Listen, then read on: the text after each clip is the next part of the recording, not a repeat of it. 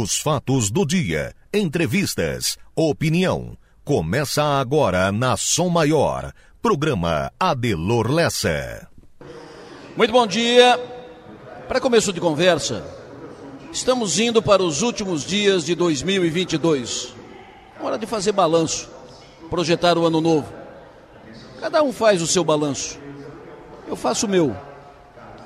Paro de vez em quando para pensar. Nós estamos falando aqui, vamos continuar falando com políticos, empresários sobre isso. O ano 2022, como é que foi, o que foi feito, o que levar desse ano 2022, as conquistas, as vitórias, os resultados e o que ficou pendente, o que ficou para o ano novo. A partir de agora, pauta de todos os dias isso. Mas pergunto, e você? Você já fez o seu balanço do ano? Já conferiu as metas traçadas, listadas lá no início, lá em janeiro? e batendo com as conquistas e os resultados alcançados, é possível que você não tenha conseguido vencer todos os desafios, que você não tenha alcançado todas as metas e os seus objetivos. Mas primeiro, parabéns pelas vitórias. Comemore. Todas as vitórias devem ser comemoradas.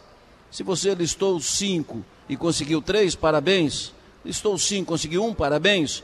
Comemore todas as vitórias. Vitórias todas devem ser comemoradas. E depois, pelo que não alcançou, saiba que nem todos conseguem tudo.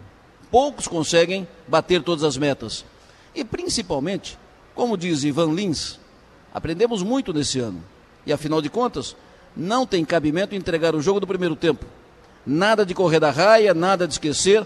No balanço de perdas e danos, já tivemos muitos desenganos, já tivemos muito que chorar, mas é hora de fazer valer o dito popular: desesperar jamais. Então, olhar para frente, para cima, sempre.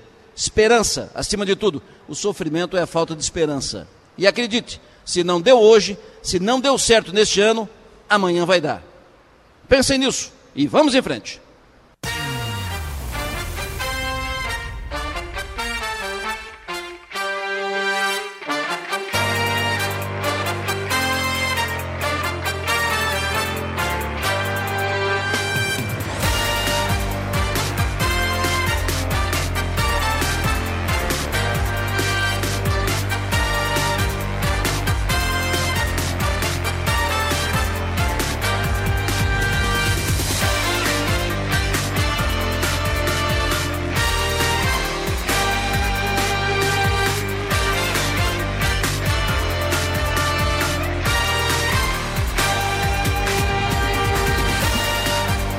Sul do nosso estado catarinense, 7 horas da manhã, 3 minutos. Estou aqui com Manuela Silva, que faz a produção do programa. Hoje está acompanhada da Roberta Martins, que a partir de hoje também no time da produção aqui da Rádio São Maior.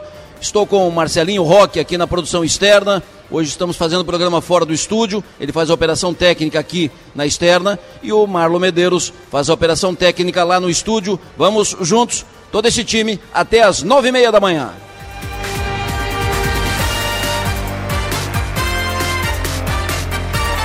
Para interagir com o programa, com mensagem de texto, mensagem de áudio, pautas, informações, opiniões, utilize o WhatsApp, fale conosco pelo celular 99984 7027.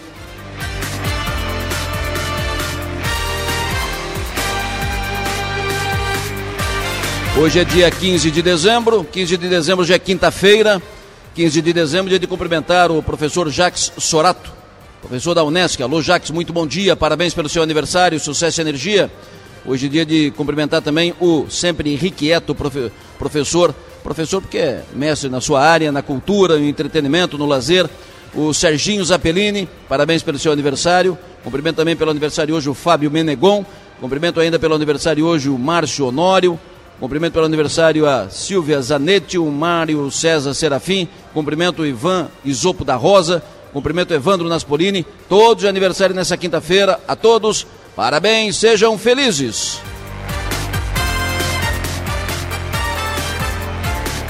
Você sabe quantas pessoas entram e saem de Criciúma de ônibus todos os dias? Entram, vêm de onde? E daqui vão para onde? E como está a estrutura, que é a primeira impressão para quem chega em Criciúma de ônibus? E como está a preparação para o fim do ano, chegadas e saídas, Uh, vamos falar sobre tudo isso no programa dessa quinta-feira, no programa de hoje, e para isso viemos para cá. Estamos aqui na estação rodoviária de Criciúma. estação rodoviária de Criciúma que tem gestão privada. Vamos saber, inclusive, quem está administrando, como está a gestão da estação rodoviária de Criciúma, construída e inaugurada na gestão do prefeito Manique Barreto, década de 70.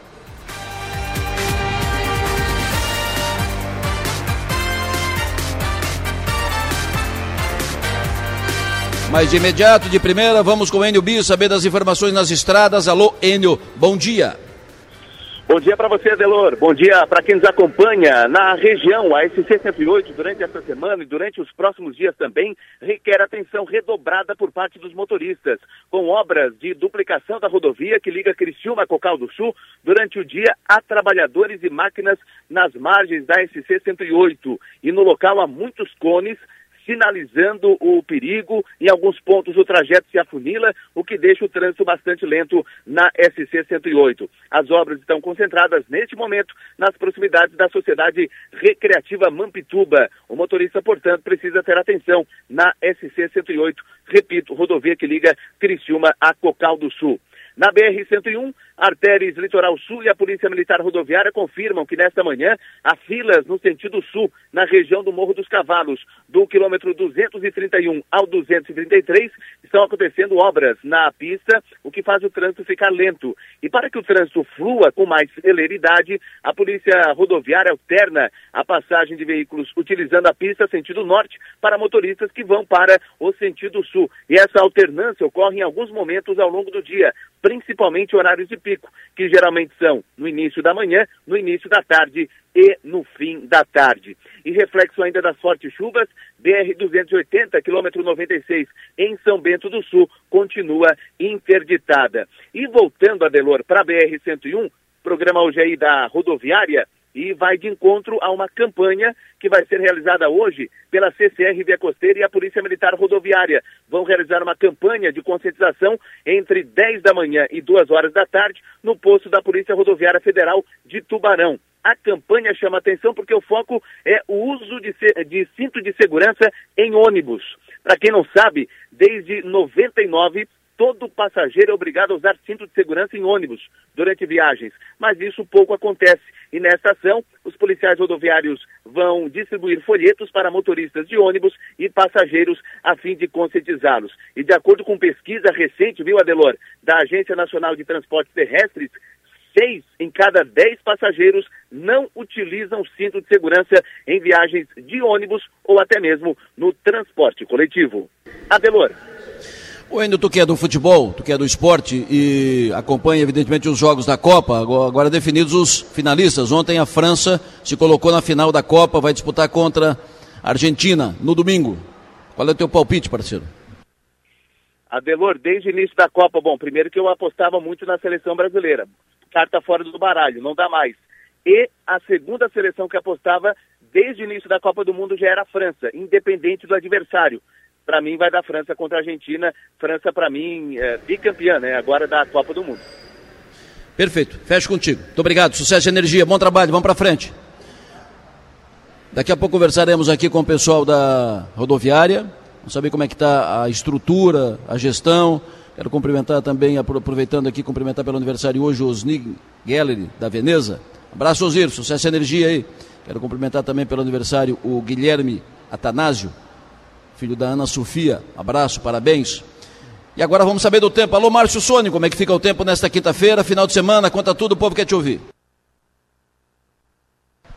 Márcio Sônico fala comigo em seguida aqui no, no programa. Daqui a pouco nós vamos uh, saber também, daqui a pouco vou conversar com o Piara e a Maga sobre as últimas articulações para a eleição na presidência da Assembleia. Ontem tivemos aqui uma entrevista com o deputado Nats, líder do PL na, na Assembleia. O PL anunciou apoio para o Zé Milton. Pelas contas do Nádio, o Zé Milton já tinha 23 votos.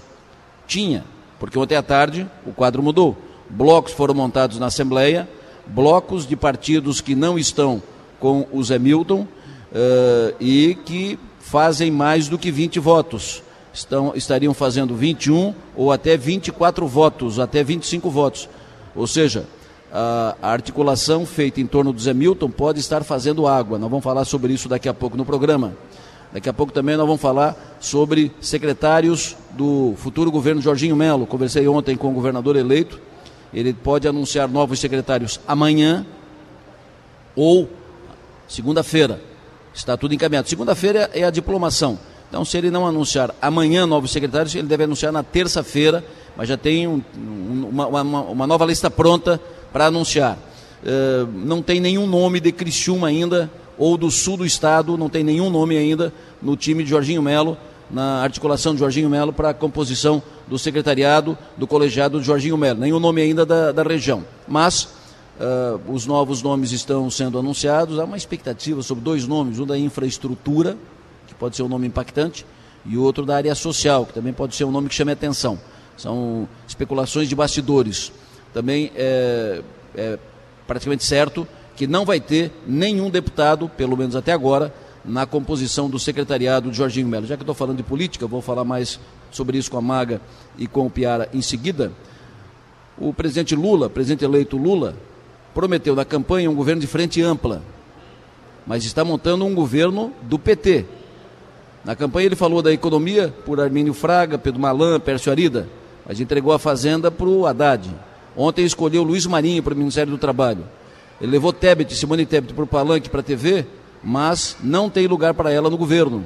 Então, aquele governo de frente ampla eh, anunciado pelo Lula na campanha não está se configurando, não está se confirmando, está, está sendo montado um governo do PT de petistas. Nós vamos falar sobre isso, nós vamos falar também sobre a BR-285, a deputada Giovana de Sá trabalhou bastante ontem para eh, encaminhar mudança no que está configurado, cortaram recursos previstos para a obra na BR 285 e ontem trabalharam para colocar dinheiro na obra e temos novidades. Tem alguma novidade, tem uma, um sinal novo, uh, tem sinal verde, tem uma luz lá no fim do túnel em relação à BR 285. Em seguida fala conosco a deputada Giovânia de Sá. E temos novidades, uh, notícia boa aqui para Som Maior. A Som Maior venceu ontem o Prêmio SIC de jornalismo categoria rádio. O prêmio veio para casa com o Rafael Niero. Daqui a pouco ele fala aqui na Som Maior. Mas agora eu quero conversar com o Marcelo Fernandes, falando em para casa. Ele é o dono da casa aqui hoje. Ele é o diretor proprietário da Roteiros do Sul, que é a empresa que administra a estação rodoviária de Criciúma. Marcelo, bom dia. Bom dia, Delor. Bom dia a todos os ouvintes. É uma alegria estarmos aqui recebendo toda a equipe da Som Maior. Né? Lembrando que a última vez que estivemos aqui foi em 2019, né? 2019, antes da pandemia. Antes da pandemia. Quando estavas assumindo, né? Quando nós estávamos assumindo o primeiro ano da gestão Roteiros do Sul, né, nessa administração aí desafiadora, né, num ano é, de recomeço, mas também com muitos obstáculos aí, é, tudo que envolve o transporte, né, nas paralisações, é, movimento, mas é, a alegria de estar aqui, né, compartilhando esse dia é de gratidão por termos chegado até aqui. Ou seja, três anos depois. Então nós voltamos aqui três anos depois. E é visível a, a diferença. Né? A estrutura é, melhor, é, ampliada, é, está bem mais estruturada, né? bem, com uma lanchonete aqui onde estamos, uma lanchonete de aeroporto, é, outra lá na, na outra ponta, no, no, outro lado, uma estrutura bem melhor. Nós vamos falar sobre isso em seguida. Mas antes, agora sim, Márcio Sônico, alô, bom dia. Adelor Lessa, ouvinte da bom dia para todas. Bom dia, professor, sempre bom ouvi-lo. Me diga, Márcio, como é que fica o tempo hoje, quinta-feira, como é que fica o tempo do restante da semana? Adelor, então, começamos o dia com um tempo muito bom aqui na região, temperatura logo cedo, né, chegou a marcar 16 graus a mínima aí por, região de Cristina, litoral sul de Santa Catarina. Aí em cima na serra não teve assim um frio tão intenso, mais do que 7 graus lá por Urupema e Bom Jardim. E a tendência para hoje é tempo bom aqui na região sul de Santa Catarina. A temperatura já aumenta um pouquinho mais em relação ao dia de ontem, onde chegou a marcar 26 de máxima, hoje vai a 31 graus aqui na região. E um ventinho na praia, na praia, um ventinho aqui na região, vento mais de norte, por isso que esquenta um pouco mais, viu?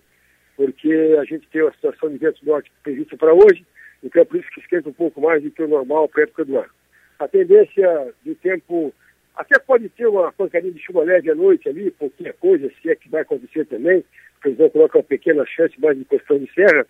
E para amanhã, sexta-feira, o tempo já é uma mudança de tempo. Amanhã o vento muda para a direção sul, então a sexta-feira já promete alguma chuvinha fraca durante o dia. Amanhã já não esquenta tanto, vai 27 graus. E para o final de semana, o sábado com o tempo mais nublado, alguma chuvinha fraca, domingo também, segunda-feira também. Aí vai vir aí uma, alguns dias aí com o tempo um pouco mais encoberto e com algum risco de chuva entre sexta-feira até, até quarta-feira da semana que vem. Não são chuvas intensas, mas tem. Enquanto as temperaturas também não sobem tanto não. Hoje que é o dia mais quente, vai chegar a 31 graus. Aí já na sexta-feira vai no máximo a 28, no final de semana vai no máximo a 24, 26 graus. No começo da semana que vem vai no máximo a 28. Aí volta a esquentar um pouco mais lá para quinta-feira da semana que vem. Então, hoje, muito bom tempo. E amanhã já começa a ter alteração em função de vento sul chegando e de uma frente fria passando pelo extremo sul do estado Adenor Lessa. O Márcio Vinte pergunta, gramado, final de semana. Ali para a Serra Gaúcha, ele pega o tempo melhora um pouquinho, viu? Pega o tempo melhor, um friozinho também gramado, temperaturas de até 10 graus no amanhecer. Ele dificilmente não chove, viu? É mais é tempo sol, nuvens e friozinho. Nova Veneza, semana que vem, de segunda a sexta. É, Nova Veneza não escapa também dessa, desse tempo aí um pouco mais encoberto no começo da semana que vem. Até segunda-feira tem alguma chuvinha fraca para Nova Veneza, terça-feira também tem. A quarta-feira ainda está colocando alguma chuvinha fraca na região de Nova Veneza. Lá por quinta-feira que o tempo começa a ficar bom na semana que vem em Nova Veneza. Aqui no Sangão, final de semana, sábado e domingo. Sangão, Sangão. Sangão, final de semana, é, sábado e domingo. É, o Sangão, o, tanto sábado quanto domingo tem um tempo bastante nublado, temperatura máxima que vai a 24 graus apenas e pode escapar sim de vez em quando alguns pingos, alguma chuvinha fraca no Sangão nesse final de semana. Perfeito. Como é que será domingo, durante o dia, ali na região da primeira linha Criciúma?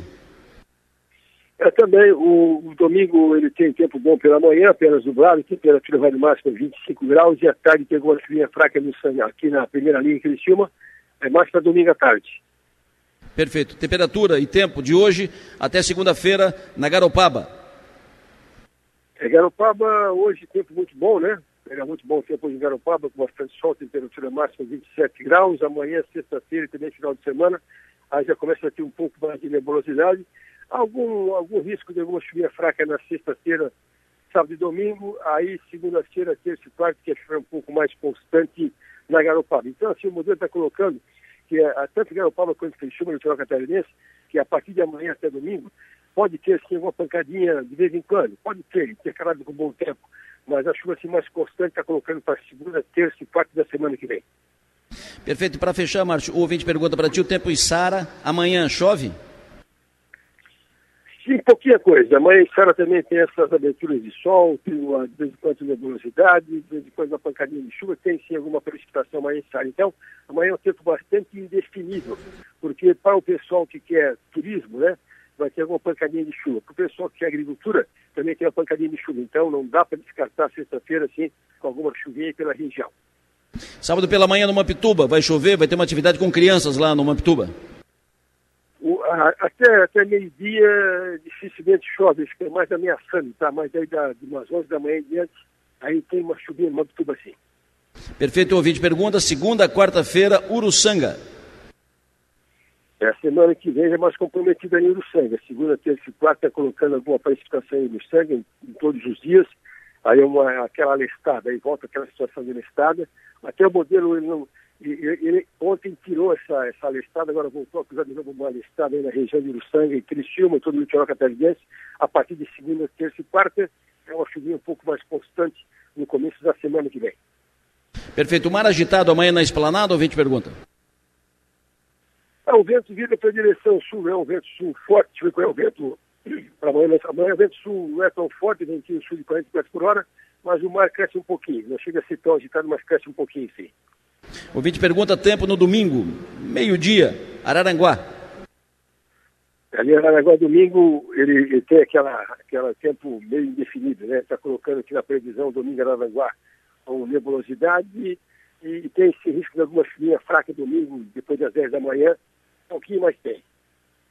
Márcio, muito obrigado, sucesso e energia, bom trabalho, até mais tarde. Alô, um bom dia para o nosso colega Alcione, que mandou vídeos emocionante do pessoal da ginástica aqui de Criciúma, à noite no ginásio de esporte. Então, um abraço para o Oceano e para a neta, Pâmela e todas as meninas. Viu? Um bom dia para todos. Previsão do tempo. Oferecimento. Instituto Imas. H-Serve. Romance que não acaba na venda. E Raibel. 7 horas e 20 minutos, vamos à redação do 48. Stephanie Machado na linha. Alô, bom dia, Stephanie. Bom dia, Adelor. Bom dia aos ouvintes. A Polícia Militar apreendeu mais de 3 quilos de maconha e 53 gramas de cocaína, além de LSD e rachixe em Tubarão. Ainda um adolescente de 17 anos foi apreendido em flagrante por tráfico de drogas. O caso foi registrado por volta das 10 horas da noite de ontem. A guarnição foi até uma residência após receber denúncias de vizinhos sobre o cheiro forte de drogas na localidade. De imediato, assim que a PM entrou na casa, foi possível identificar uma grande quantidade de substâncias ilícitas sobre a mesa. Além disso, em revista ao interior do imóvel, foram encontrados materiais utilizados para o preparo das drogas, balanças de precisão, 210 reais em dinheiro, uma pistola com numeração raspada e um smartphone. Diante do flagrante, o adolescente foi conduzido à delegacia de Polícia Civil, juntamente com todo o material, dinheiro e drogas apreendidas. Mais detalhes sobre o caso e também outras notícias da região podem ser acessadas agora no Portal 48. Adelor. Muito obrigado, Stephanie Machado. Agora, Manu Silva, 721. Manu, me conte quais os destaques de agora nas redes. Adelor, bom dia, bom dia aos ouvintes. A gente começa com o destaque do NSC. Aposentadorias com reajuste serão pagas a partir do fim de janeiro, veja calendário, e França afirma superioridade, bate Marrocos e se classifica à final da Copa do Mundo. No UOL, destaque para como ganhar dinheiro em 2023, conheça os principais investimentos. E mulher lança vaquinha após ter carro incendiado no vandalismo em Brasília. No G1, destaque para termina hoje o prazo para pedir o saque extraordinário de até mil reais do FGTS e Mega Sena, o concurso 2548, uma aposta de Belo Horizonte feita pela internet, ganhou sozinha quase 135 milhões de reais. No Twitter, para fechar, destaque claro para a França, para o nome da Argentina, a final da Copa do Mundo que acontece no próximo domingo, Adelor. Ô, Buba, o que, que tu faria com 135 milhões de reais na conta, Buba? Bom dia. Eu dava para minha esposa administrar.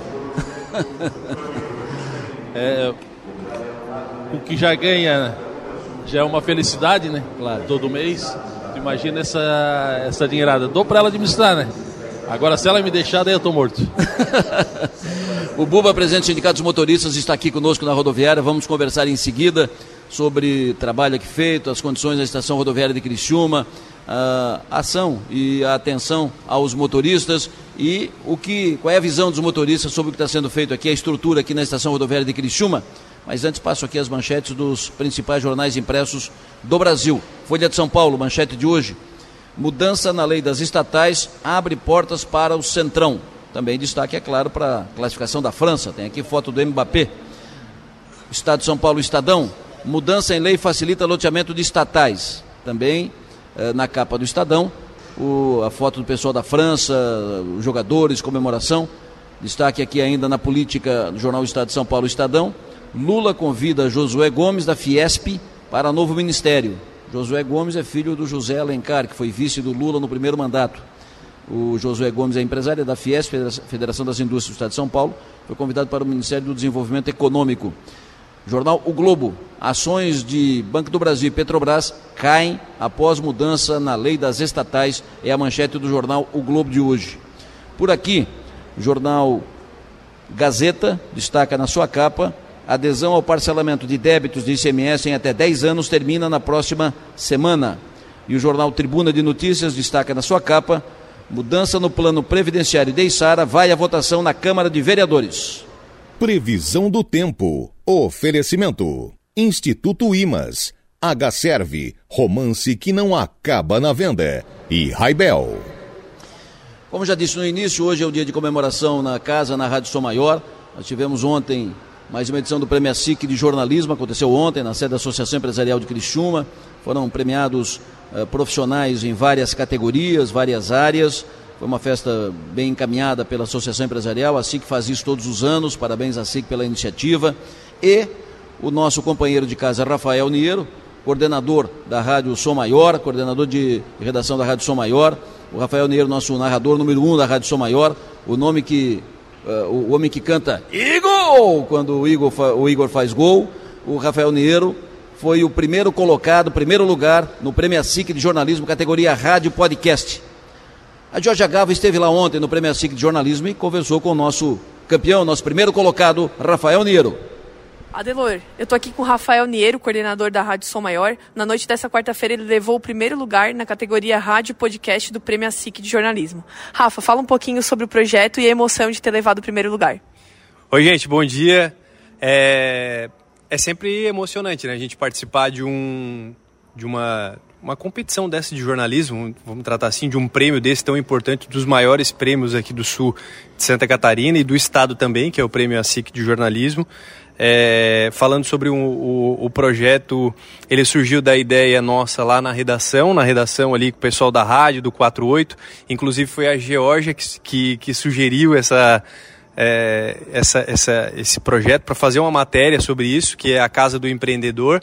E eu tentei mostrar no trabalho a evolução que teve é, para se abrir uma empresa é, antes da casa do empreendedor e com a casa do empreendedor neste momento, que é muito rápido. Antes levava dias, meses para se abrir uma empresa e hoje se abre uma empresa em Criciúma em poucas horas, por conta da casa do empreendedor. Então o trabalho fala, fala sobre isso. Ouvimos algumas pessoas daqui, é, comerciantes que, que conseguiram abrir rapidamente a empresa. Então foi daí que surgiu a, a ideia de, de, de, de fazer essa matéria.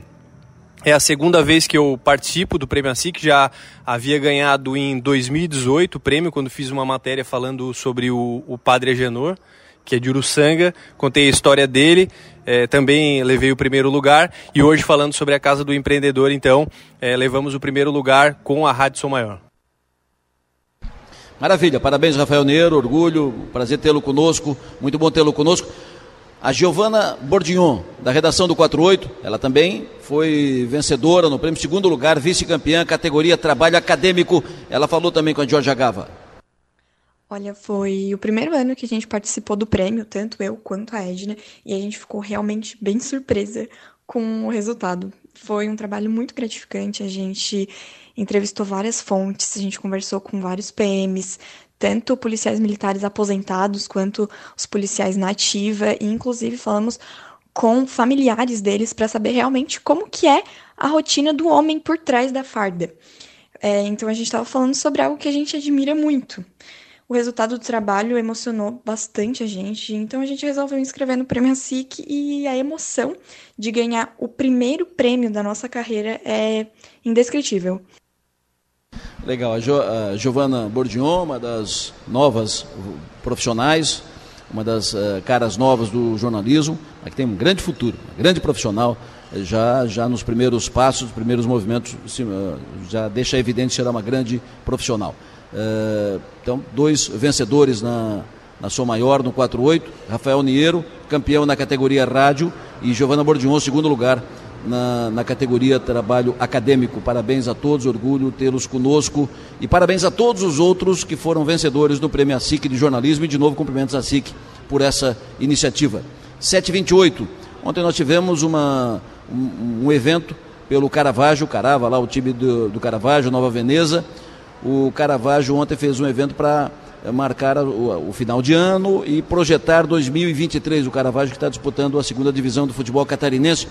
A Manuela Silva esteve lá no Caravaggio ontem, participou do evento, acompanhou e conversou com o diretor executivo do Caravaggio, o Ney Rama.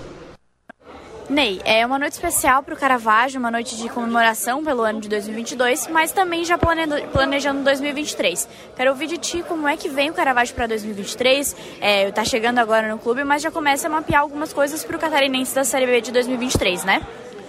Boa noite, obrigado pela presença, Manu, aos ouvintes da Som Maior. Uh, então, eu assumi aqui no mês de novembro, né? Então, o mês, o mês de novembro e dezembro a gente ficou só na parte organizacional dos departamentos, né? A ideia é profissionalizar todos os departamentos que existem no Caravaggio e formatar alguns que ainda não existem, né?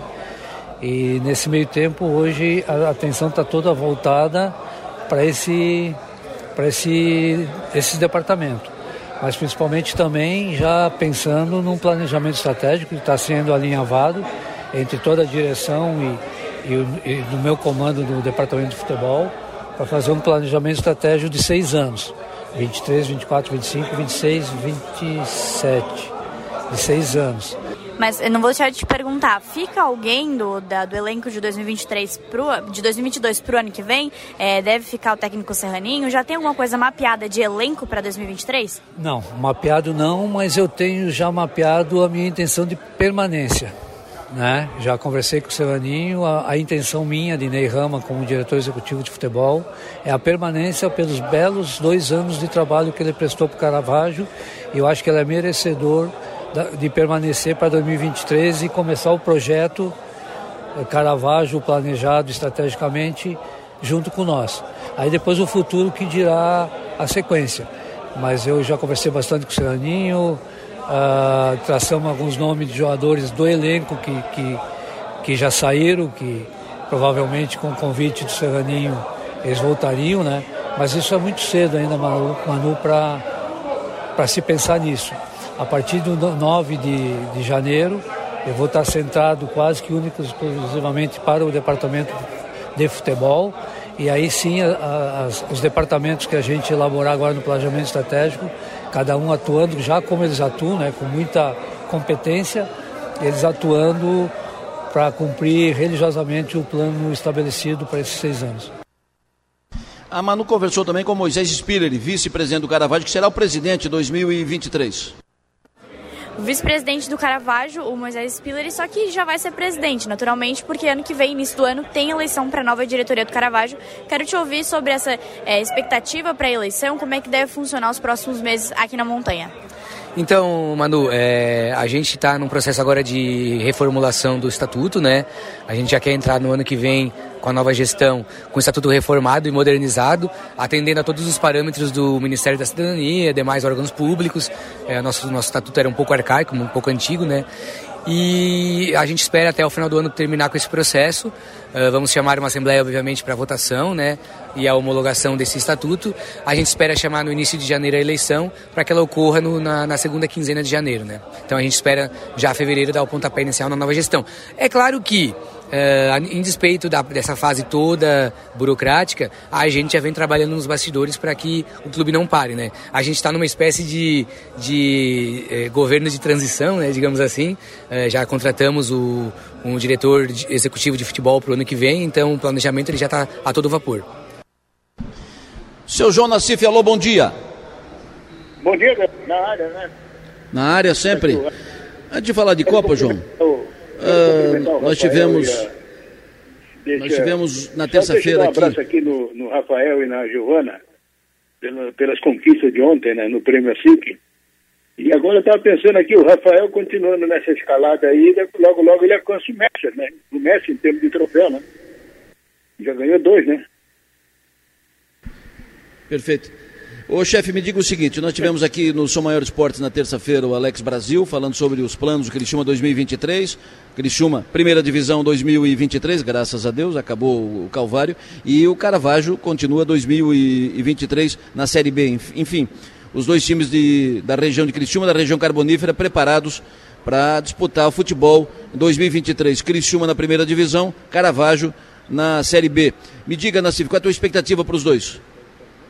Olha, o Cristiano já começou o trabalho, até porque vai começar mais cedo, né? Vai começar o campeonato, o campeonato catarinense começa no dia 15, e o Alex Brasil está juntamente com a diretoria aí se movimentando. Né? Já contratou alguns jogadores, está formatando um plantel, e o caminho realmente é esse. Quando chega nessa época do ano, né, pré-temporada, daqui a pouco ela vai chegar, aliás, o Cristiano já está em plena pré-temporada, e também as articulações, porque o plantel tem que ser formado agora, e já pensando na temporada toda.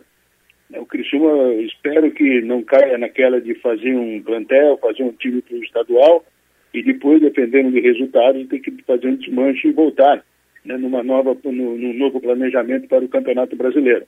Mas o Alex é um cara experiente, mostrou isso aí, o seu currículo aí é, é vasto, né?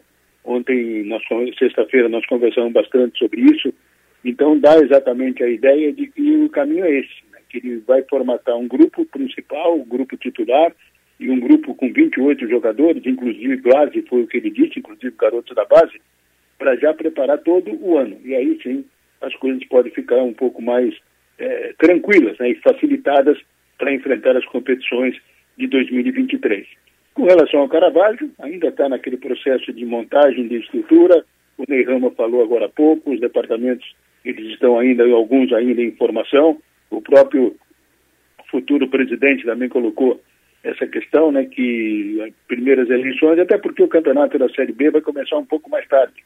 Então, ainda sem um técnico definido, sem um plantel é, encaminhado, assim que o, que o Nehama com, é, formatar exatamente todo o seu projeto e a nova diretoria der o aval, aí sim o Caravaggio vai partir para montar o, o, grupo de jogadores para a temporada, pro, principalmente para a Série B, que é a competição que o Caravaggio terá pela frente, e quem sabe aí buscar esse ano sim, né, com, mais, é, com, com mais força, buscar o acesso para a Série A do Campeonato Catarinense, que é o desejo de todos aqui na região e principalmente da galera do Caravaggio. Está tudo bem encaminhado, tanto de um lado quanto do outro, tanto o Criciúma quanto Caravaggio, e eu espero que em 2023 a temporada seja positiva para esses dois clubes, Adelora.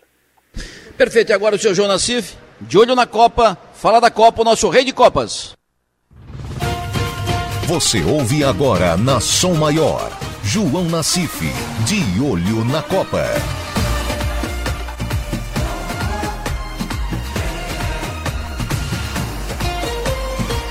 Seu João Nassif ontem deu França, passou pelo Marrocos e passou forte. Vai para a final contra a Argentina. Domingo, França e Argentina. Eu sei que tu é torcedor da Argentina. Eu, desde o início da Copa, apostei na França. Quero te ouvir, seu João Nassif, sobre o jogo de ontem, a classificação da França e a decisão de domingo. Pois é, Delor, eu, eu, eu, eu, não quero afirmar aí né, que, a, que a Argentina vai ganhar o título, porque eu errei na previsão lá no início, né? Porque tinha o Marrocos no meio do caminho, da Espanha e, da, de Portugal, que para mim as duas seleções fariam a final da Copa. Agora, ontem o, a França passou um sufoco danado, mas é assim, né? Que a bola pule, já dizia o, o nosso glorioso Murici Ramalho. O Marrocos cansou de perder gols. No segundo tempo, perdendo por 1 a 0 tomou um gol logo na, na abertura, com 4, 5 minutos, tomou o gol e depois foi para cima, dentro do seu estilo, né? buscando tudo aquilo que o, que o Marrocos mostrou ao longo, ao longo dessa Copa do Mundo. Time intenso, time forte, jogada muito forte pelo setor direito. Tem o número 8 ali que joga uma barbaridade, um tal de Runaí. E tem também o Hakimi e o Zé, que são jogadores mais, mais conhecidos mas perdeu gols, teve três, quatro chances, o, lateral da França tirou uma bola em cima da linha, o jogo estava ainda em 1 a 0 e depois na única jogada forte do Mbappé, que me lembrou o gol, o gol da Argentina contra, contra a Croácia, na jogada do Messi, né, que ele driblou o zagueiro, foi área dentro, linha de fundo, trouxe para trás e acabou fazendo gol. O Mbappé ontem passou no meio de quatro jogadores do Marrocos dentro da área. E aí a vantagem né, do cara saber que dentro da área ele pode fazer o que ele bem entender porque ninguém vai chegar forte nele, né? Então ele teve essa, essa, essa possibilidade, uh, infiltrou-se por ali e num rebote que deu, ele chutou, a bola bateu no zagueiro, desviou. E o cara que havia entrado um minuto antes, pelo, pela primeira vez, chuta a bola dentro do jogo, tal de Moane lá e acaba fazendo gol. E aí sacramentou a vitória da França, suada, sofrida, mais uma vitória mostrando que é um time cascudo e que está honrando efetivamente disputar a disputa do seu para buscar o seu bicampeonato, né, justificando plenamente a condição de até agora campeão mundial. Então nós teremos um grande jogo, efetivamente, domingo, tanto a, a, a Argentina quanto, quanto a França, são duas seleções muito fortes que devem proporcionar, acima de tudo, um bom espetáculo. Agora, eu não, não, não trucaria né, para dizer que alguém possa vencer. Tem Messi de um lado e tem Mbappé do outro. Dois jogadores que desequilibram e aquele que tiver numa tarde o jogo vai ser meio-dia no horário brasileiro. Aquele que tiver um pouco mais de, né, de, de, de, chances vai realmente fazer com que a sua seleção seja campeã. E no sábado também, ao meio-dia, Croácia e Marrocos decidindo o terceiro lugar. Ninguém dá muita bola para isso, né? Mas creio que as duas seleções vão jogar com força, com vontade, porque afinal de contas ser o terceiro numa escala mundial realmente é muito importante. Agora, Deloitte, tem falado aí do rei de Copas, né? E, e, ontem eu completei mais um ano de casado e elegi a minha rainha de ouro, que é o que estava faltando. Né? Se tem o rei de copa, tem que ter a rainha de ouro, a dama de ouro. E tá aí a dona Célia, um beijo para ela. Quantos anos de casado, Nancif? 49. Tem que fazer um busto para Célia, fazer uma estátua para Célia. Pois é, Mas, Falou, mas, meu. Passa, passa legal a vida e seguimos em frente, né? Parabéns para vocês, um beijo na Célia. Seu João Nassif, nosso rei de Copas, de olho na Copa. João Nassif, de olho na Copa. Oferecimento. Projetar imóveis. Zamaco Comércio de Ferro. Corte de chapa a laser. Xerife Steak. Tudo para o seu churrasco. Do Doutor Steak e Bar. Plaçom. Presença global. Atendimento personalizado. E telha de fibrocimento é Imbralite. A única com 10 anos de garantia. Informação de agora, informação de agora cedo, informação nacional. A Polícia Federal cumpre nesta quinta-feira mais de 80 mandados de busca e apreensão contra envolvidos em manifestações antidemocráticas, incluindo bloqueios em rodovias e manifestações em quartéis, em apoio ao presidente Jair Bolsonaro. As medidas foram ordenadas pelo ministro Alexandre de Moraes, do STF, Supremo Tribunal Federal. Moraes também preside o TSE, Tribunal Superior Eleitoral. As buscas, os mandados estão sendo cumpridos, as buscas são realizadas em endereço nos estados de Acre, Amazonas, Mato Grosso, Mato Grosso do Sul, Distrito Federal, Paraná e Santa Catarina. Ainda não está divulgado, ainda não se sabe quais e quantos endereços em Santa Catarina, mas alguns dos 80 mandados de busca e apreensão estão sendo também cumpridos pela Polícia Federal em Santa Catarina. Mandados de busca e apreensão Uh, contra envolvidos em manifestações antidemocráticas, incluindo bloqueios em rodovias e manifestações em quartéis. Durante o programa, mais informações. Essa é uma informação nacional que está sendo divulgada agora cedo. 7h41, vamos a Brasília. Deputada Federal Giovânia de Sá, que já está com o pé no aeroporto, viaja daqui a pouco, fala conosco. Deputada Federal Giovânia, muito bom dia. Bom dia, Belor, bom dia a todos os ouvintes da Rádio São Maior. É um prazer falar com Sempre bom ouvi-la. Ontem a senhora, junto com a bancada federal catarinense, junto com o Fórum Parlamentar, uh, vocês se movimentaram em Brasília em relação aos cortes no orçamento da União, cortes das verbas previstas ainda para 2022 em rodovias federais, incluindo o corte de 8 milhões de reais que estava programado aqui para a obra na BR 285. Vocês conseguiram reverter o que conseguiram ontem uh, em relação a isso? É possível trazer o dinheiro de volta? Qual é a informação que a senhora tem depois do que foi feito ontem?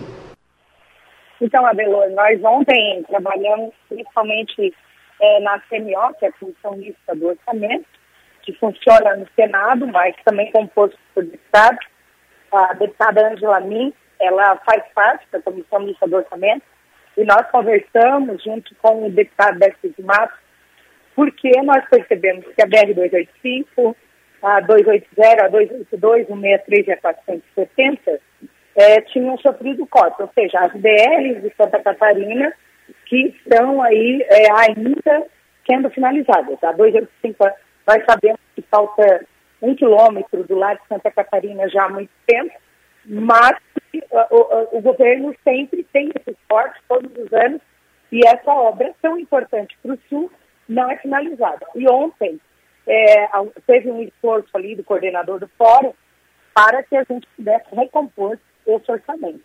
Porém, a 285, eu verifiquei quando veio essa informação de que as outras quatro BRs é, seriam, né, há um esforço junto com o relator da CMO para que realmente realoque esses recursos, é, pela importância, a gente percebeu que não tinha 285.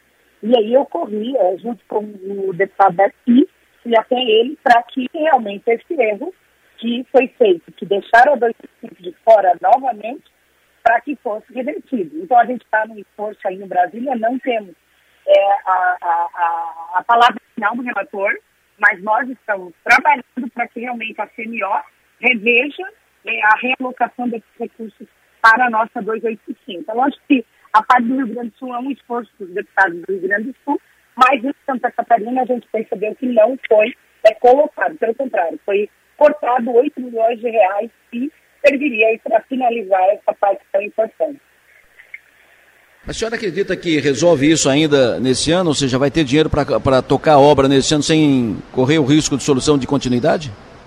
Não, então, nas, na, nas duas semanas atrás, Adelor, numa reunião do fórum, eu pedi que na emenda de bancada a gente pudesse colocar um valor mínimo para não parar a obra. Então, nós colocamos, é, isso já está garantido, fora esses 8 milhões, ou 500 mil para dar continuidade. Né? Agora, nós precisamos finalizar e precisamos desses 8 milhões.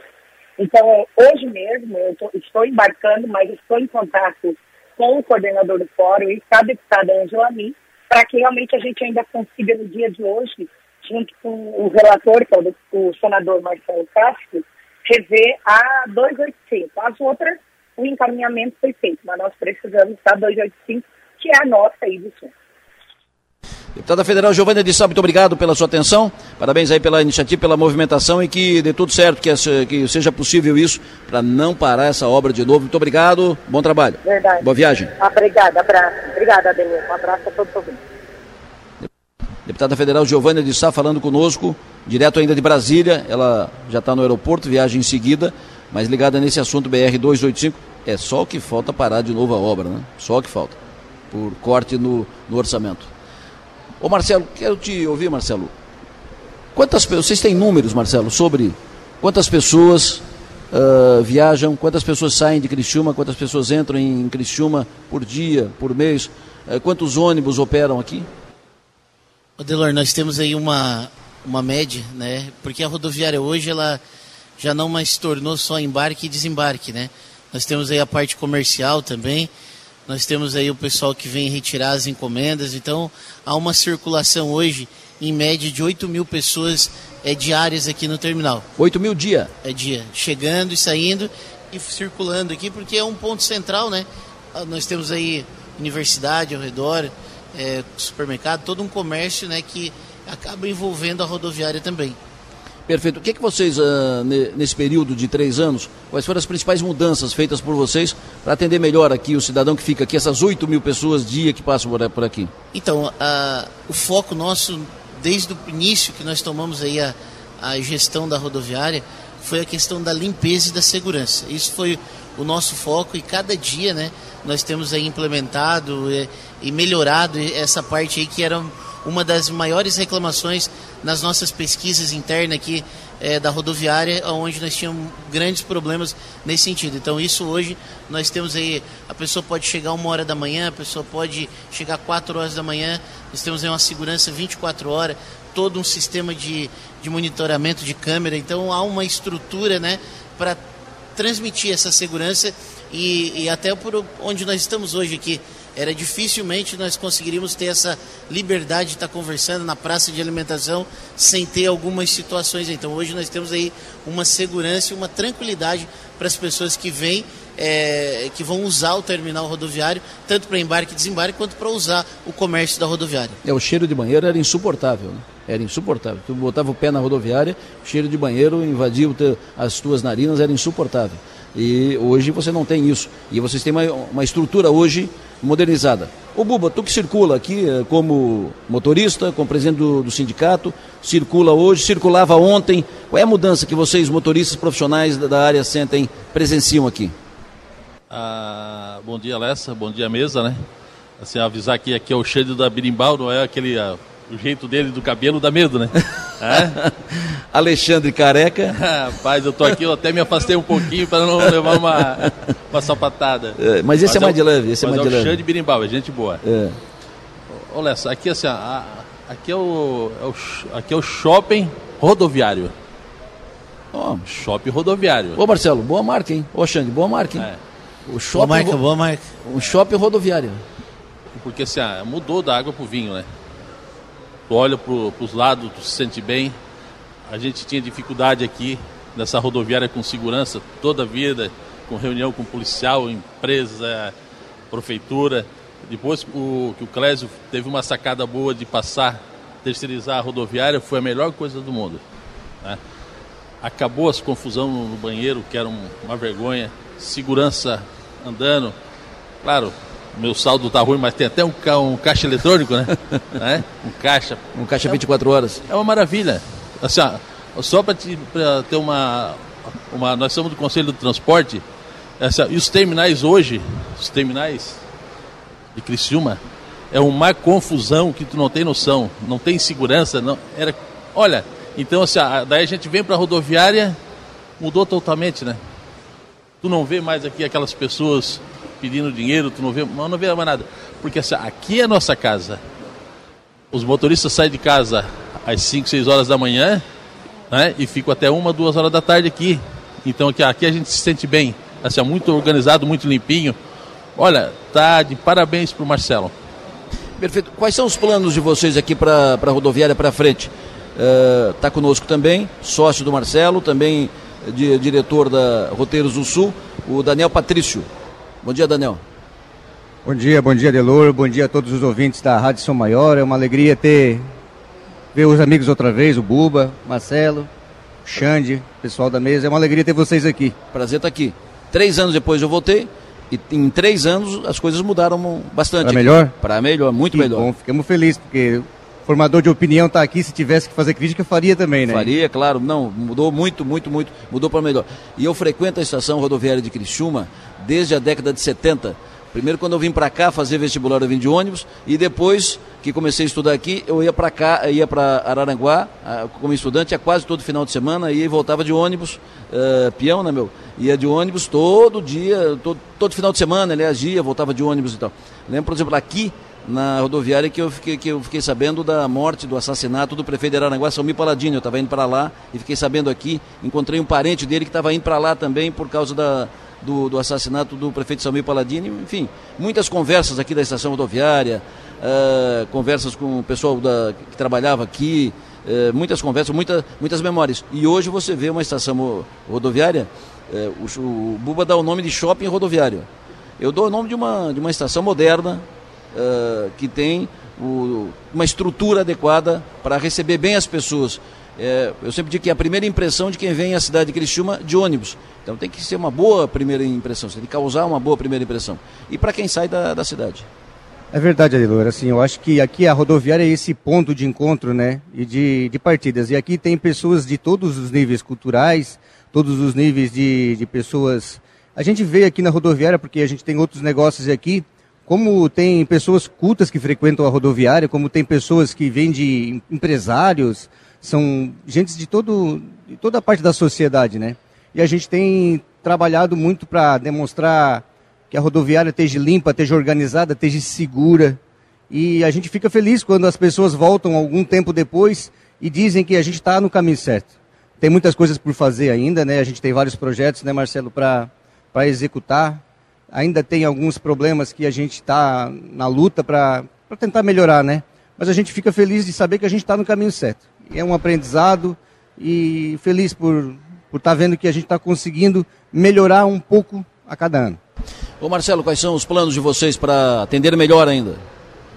Então, Adelor, esse ano aí nós tivemos aí a, a implementação do nosso estacionamento totalmente automatizado.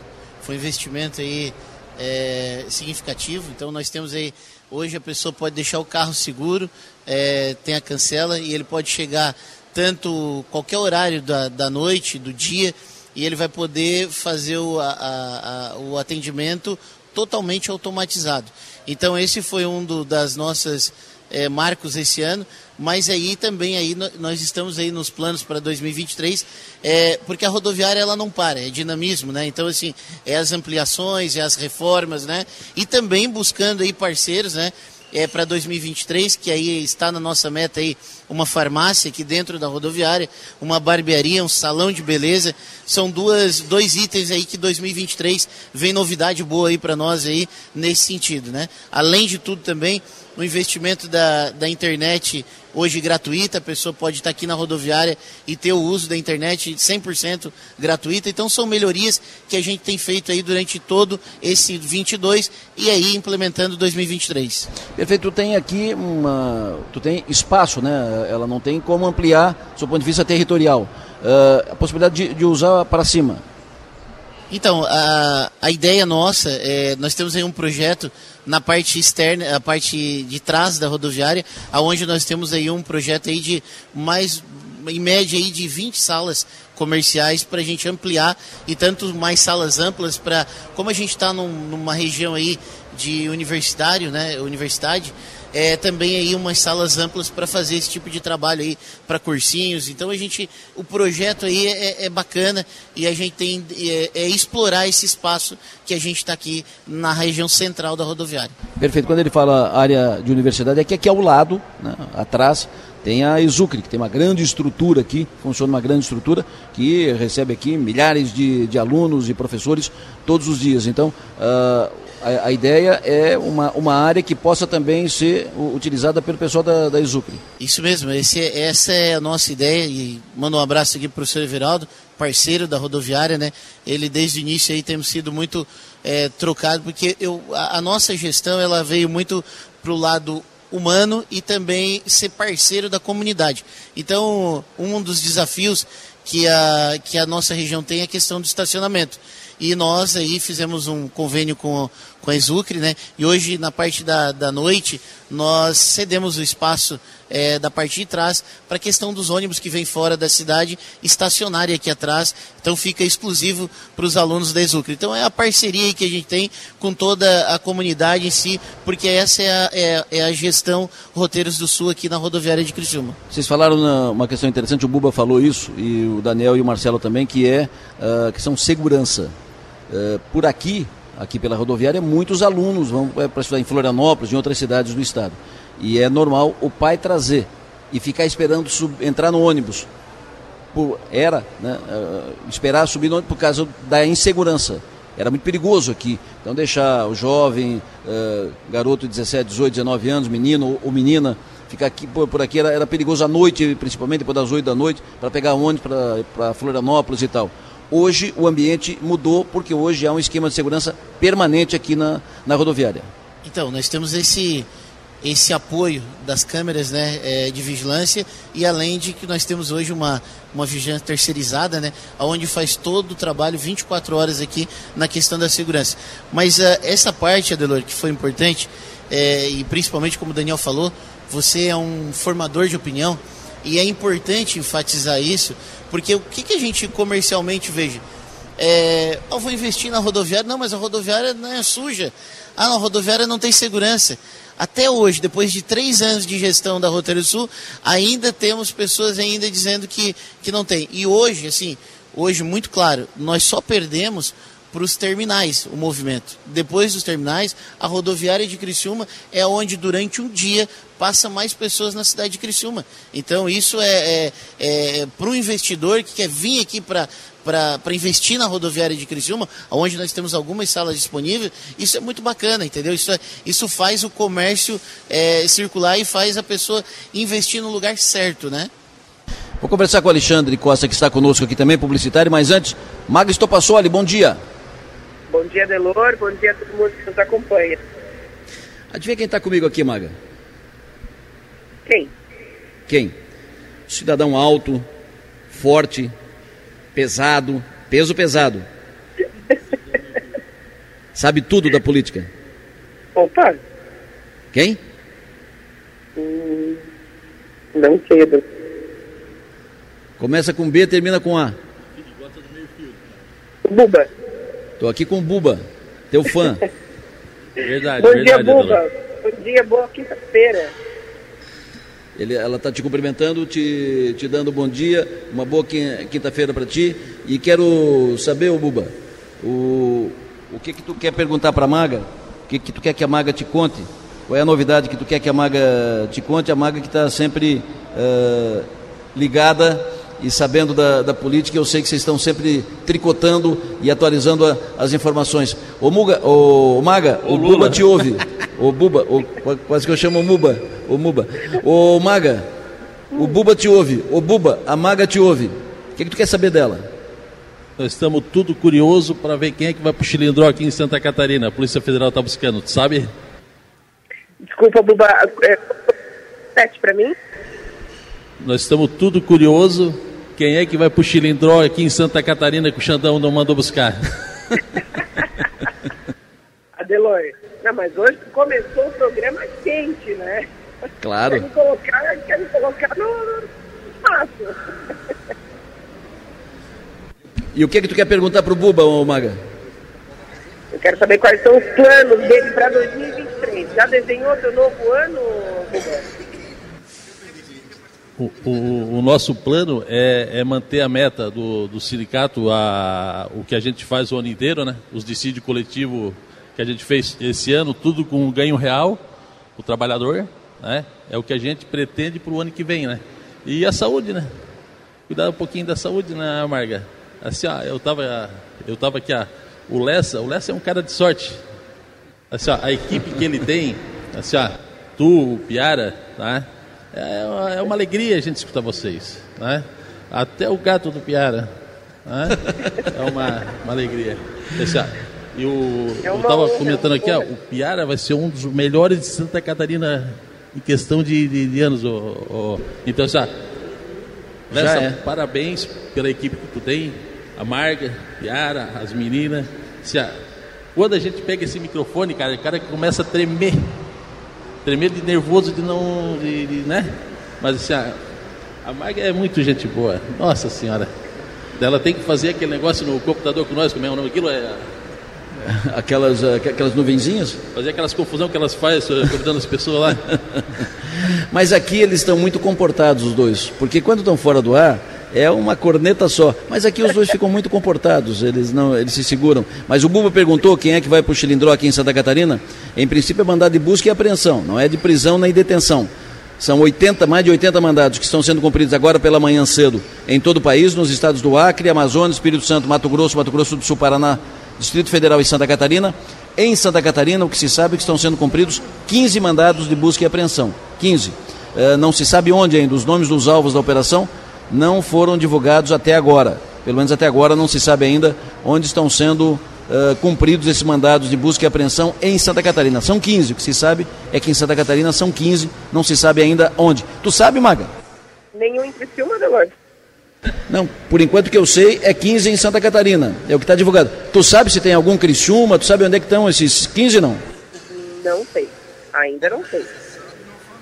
Então também tá não estou vendo nenhuma, nenhuma movimentação aqui na rodoviária, não estou vendo ninguém aqui pegando, pegando ônibus aqui, não estou vendo ninguém aqui que, que, seja que possa ser suspeito não. Movimentação normal aqui na rodoviária nesse momento. Daqui a pouco eu volto com a Maga, com o Piara, com o pessoal aqui da, da rodoviária. Está aqui também o Sandro, Sandro Araújo, que fala pela Fundação de Esportes a Fundação dos Esportes que é atendida pela Roteiros do Sul. Roteiros do Sul é a empresa que administra a rodoviária, que também tem a sua, o seu outro braço de atendimento de uh, atendimento da, da, população, setores da, da, da, sociedade, atende com os seus serviços de traslado, transporte. Eu volto em seguida aqui da estação rodoviária de Criciúma.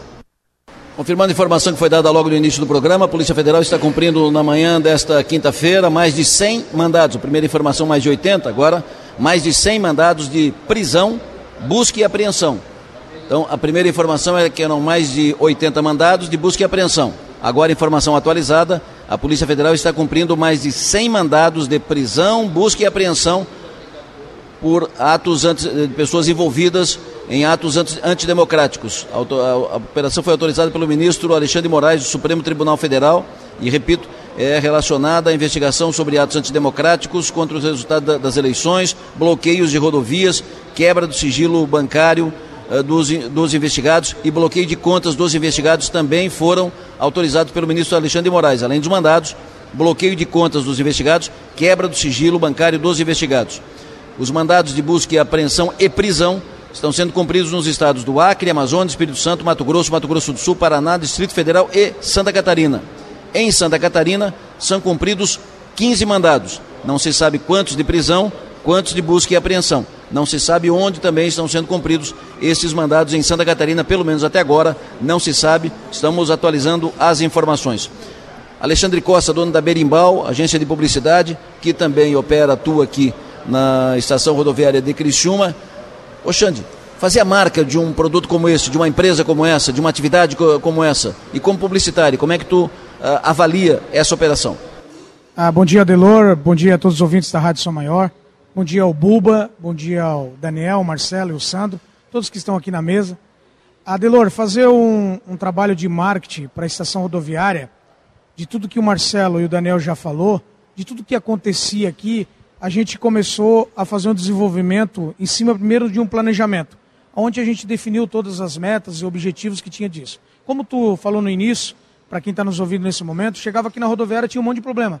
A, a rodoviária não deixa de ser uma prestadora de serviço a toda a região do sul de Santa Catarina. O que, que a gente começou a trabalhar? A, trabalhando com rádio, como você está aqui com o teu programa hoje. A gente trabalhou muito nas redes sociais, com muita informação, tanto no Instagram, no Facebook, no WhatsApp, porque o cidadão que chega aqui, ele quer essa informação. Ele está preocupado. Se você, nesse momento, perceber, tu tem um belo café aqui, tu tem um belo restaurante, tu tem uma ótima pipoca, tu tem prestador de serviços ao derredor aqui, aqui dentro. Então a gente começou a comunicar essa mudança toda da estação rodoviária. E o mais importante que eles falaram foi a parte da segurança. Todas as pessoas que chegavam aqui se sentiam inseguros dentro da estação rodoviária seja motorista, seja o consumidor, seja o público final, ele tinha muita dificuldade de chegar aqui, ah, eu vou ter segurança. Hoje tu pode vir aqui, tu tem um caixa eletrônico 24 horas, entendeu? Então o um movimento de mídia que o Marcelo e o Daniel proporcionaram com a Roteiros do Sul e com a estação rodoviária, proporcionou mais a divulgação nesse sentido. Então a gente, em cima de um planejamento, começou a definir as metas e começou a informar tudo o que está acontecendo aqui. Então a população começou a entender que houve uma mudança radical, com uma gestão profissional, entendeu? Qualificada, e aonde eles tiveram a preocupação de dizer o seguinte: nós precisamos informar. Claro que a gente tem o dia a dia, que as pessoas às vezes reclamam de um caso do outro, que isso é normal do negócio, mas a gente tenta minimizar tudo possível nesse sentido. Hoje nós temos um, uma, uma central de informação aqui do WhatsApp que consegue falar com as pessoas no momento, a hora que é necessário. Tens quanto tempo de publicidade, Xande? Adelor, eu comecei com 17 anos contigo lá no Jornal da Manhã. eu estou com 47 na área de comunicação. E hoje, Mas eu comecei... cabeça, hoje cabeça é, limpa, não tem, não é, tem um fio. É, cabeça, não tem mais nem um na fio. época tinha um cabelão é. grande e tal. Mas de berimbau eu tenho 25 anos de, de marca. De berimbau, 25 anos. Tá? Então a gente começou a trabalhar. Eu sou grato a tu, né, porque eu estou na tua presença, mas aprendi bastante. E a gente começou a fazer um trabalho de longo. E isso é uma construção de marca é um tempo né, de um dia para o outro, e aí fui vendo com vários clientes e tudo mais, e, a, e não para. Tu trabalha na, na área da, da publicidade empresarial e trabalha também no marketing político. Isso. O que, que é mais forte? Todos os dois lados são importantes, entendeu? Eu gosto muito de trabalhar o, o setor uh, privado, empresarial, que é muito bacana, mas no período eleitoral muitas vezes eu sou muito chamado para fazer muita campanha, tanto aqui quanto fora do estado, entendeu? Ah, esse ano mesmo a gente fez campanha em Brasília, fizemos campanha no Rio de Janeiro e fizemos campanha em Santa Catarina. Ah, o Buba é meu parceiro de muitas campanhas aí, tá aqui do lado. O Buba ah, fez muita confusão na eleição, né? O Buba é campeão disso. o Buba é teu consultor. Eu, eu, conheço o Buba desde a época do, do PFL, dos democratas, então o Buba gostava de fazer uma confusão que, meu Deus, fizemos muitas campanhas juntos, entendeu? O Buba era o terror do, do, do momento. Mas o Buba é um cara sensacional, gente boa. A gente se envolveu muito com arte eleitoral devido que eu gosto. Eu gosto de política, gosto de eleição, acho uma, uma bandeira importante. Acho que as pessoas cada, cada vez mais têm que se envolver com isso, entendeu? Ah, mesmo se você é da esquerda ou da direita, que hoje esse momento que a gente vive, se você é do centro, se é do centro-direita, as pessoas têm que se envolver com a política. A política é o dia a dia de todas as pessoas. Na realidade, tu tem que ter política em todos os momentos da tua vida, né? Está dentro da tua casa, tem que ser político, tem que saber dialogar, negociar e tudo mais, no teu dia a dia de trabalho. Eu me envolvi muito com marketing eleitoral, estudei bastante, fui fazer alguns cursos fora aqui, fui me envolvendo com tudo isso, fui aprendendo, só que isso, Adelor, é na prática. O dia a dia de tu conseguir entender aquele momento que as pessoas estão pensando para votar num candidato A ou B ou C. Mas é isso é diário, Buba. É diário. A eleição é uma coisa que é diária. Nesse momento agora, nós terminamos, terminamos a eleição do governo, deputado estadual, federal, presidente. As pessoas já estão se preparando para prefeito, vereadores e não para. Claro, é isso mesmo. É, uma eleição termina, já começa exatamente começa a, outra. outra. Agora, o Maga dizer que o Buba uh, faz confusão é maldade, né? Eu ia, eu ia interferir quando o Daniel, o Alexandre, inclusive quero te mandar um, mandar um abraço para o Alexandre. É, eu queria dizer, gente, mas essa é uma acusação sem fundamento. Isso nunca aconteceu. Não sei de onde saiu essa informação. Maldade, maldade. Vamos, vamos acionar o Xandão aí para é, tratar agora, nisso. Está numa conexão melhor, queria aproveitar para mandar um abraço para o Buba, dizer que a ligação é mútua e especialmente dizer, ele falou que gosta muito da gente, do Piara, da Maca e tal. mas eu queria dizer que a gente consegue fazer esse trabalho, que tem uma equipe incrível que, que, que proporciona isso para a gente. Então, é, a gente divide com todo mundo aqui da, da Som Maior do 48. Perfeito. O Buba recebendo abraços aqui pelo WhatsApp. Ô, oh, coisa boa, hein? Não é todo dia, hein? Ô, oh, oh, Lessa, tu vê, Xande saiu do, do, do, saiu do, da tua empresa, né? Xande Birimbau, né? Então, assim, ó, tu lançou muita gente boa em Criciúma para trabalhar. A gente olha a, as pessoas aqui começando agora, é uma alegria, rapaz. Parece assim, ah, tem a idade dos nossos filhos, né? É. Assim, coisa maravilhosa tu encaminhando eles para o mundo, né? A gente vê gente lá em Porto Alegre, cara, que saiu do teu lado, tem? Então, assim, cara, tu tá de parabéns, tu só tem gente boa trabalhando do teu lado e trabalhou, né? Tá aqui, ó, o Xandinho, não dá para chamar de Xandão, Xandinho. É, um... Chama de Xandinho que é melhor, né? Xandão Perfeito. problema, né? 8 horas e 15 minutos. Alô, Piara Bosco, bom dia. Alô, Piara, bom dia. Oh, bom dia, Delora, agora te ouvindo. Tudo bem, Piara? Tudo certo, Piara? Ô, Piara, tens alguma informação sobre esses 15 mandados que estão sendo cumpridos em Santa Catarina pela Polícia Federal hoje? Não, estás me informando agora. Estão sendo cumpridos. Fala, Maga. Eu te, te, trazer aqui uma informação, não sei se você já falou de repente, mas é, o, o vice-presidente ainda, né, o general Hamilton Mourão, fez um tweet é, complicado ontem, dizendo o seguinte, abre aspas, o clamor das manifestações a que assistimos desde a proclamação do resultado das urnas, que permaneceram sem voto impresso e auditável, é legítimo, por mais que muitos tentem classificá-lo como antidemocrático, fecha aspas. No momento em que é, as coisas têm, estão né, nessa temperatura, esse tweet do general Hamilton Mourão, ele vem numa péssima hora, especialmente porque a gente está tá vendo as coisas acontecerem à nossa frente, né? Perfeito. A informação de hoje, mais de 100 mandados de prisão e de busca e apreensão estão sendo cumpridos agora cedo no país, em vários estados, inclusive Santa Catarina. Em Santa Catarina, 15 mandados estão sendo cumpridos. Não se sabe ainda onde e quais os endereços, mas são 15 mandados que estão sendo cumpridos. Daqui a pouco a gente fala mais sobre isso. Tenho o prazer de trazer agora ao programa o deputado federal eleito por Santa Catarina, deputado federal do PL, deputado Jorge Guetem. Deputado, bom dia. Bom dia, Delor, bom dia, Piara, bom dia, Magna, a todos vocês aí, um bom dia a todos os ouvintes. Deputado, o senhor fez um, gravou, um, colocou nas redes uma, uma manifestação forte, uh, onde o senhor defende, em tese, em suma, sintetizando, que é hora de virar página e uh, conferir, aceitar o resultado da, da, eleição e seguir adiante. Quais foram as reações dentro do seu ambiente, do seu partido, dos seus correligionários em relação a isso? A intenção foi trazer fatos ali para toda manifestação é pacífica. A pauta da manifestação é que eu não sou a favor e eu acho que está muito, tá muito atrasado isso. A eleição já aconteceu, né? E nós temos que ir para frente. Nós agora somos oposição e eu penso que nós temos que se organizar nesse sentido mais do que nunca para fazermos uma oposição responsável, uma oposição fiscalizadora.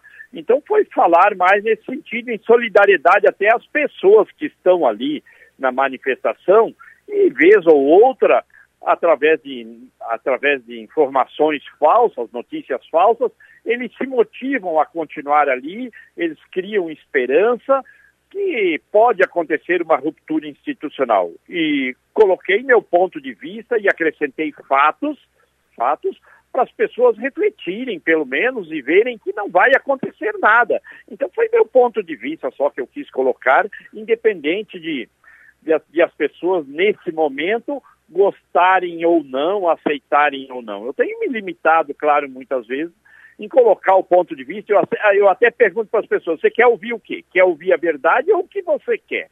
Né? Porque as pessoas querem ouvir muitas vezes é o que elas querem ouvir, né? E eu que eu quis colocar ali foi uma verdade, fatos, né? Foi nesse sentido só de contribuir com essas pessoas, porque eu penso eu penso que nós, líderes, nós pessoas que se elegemos, ou outras lideranças, até a imprensa também, eu, eu penso que tem esse papel sim de informar, né?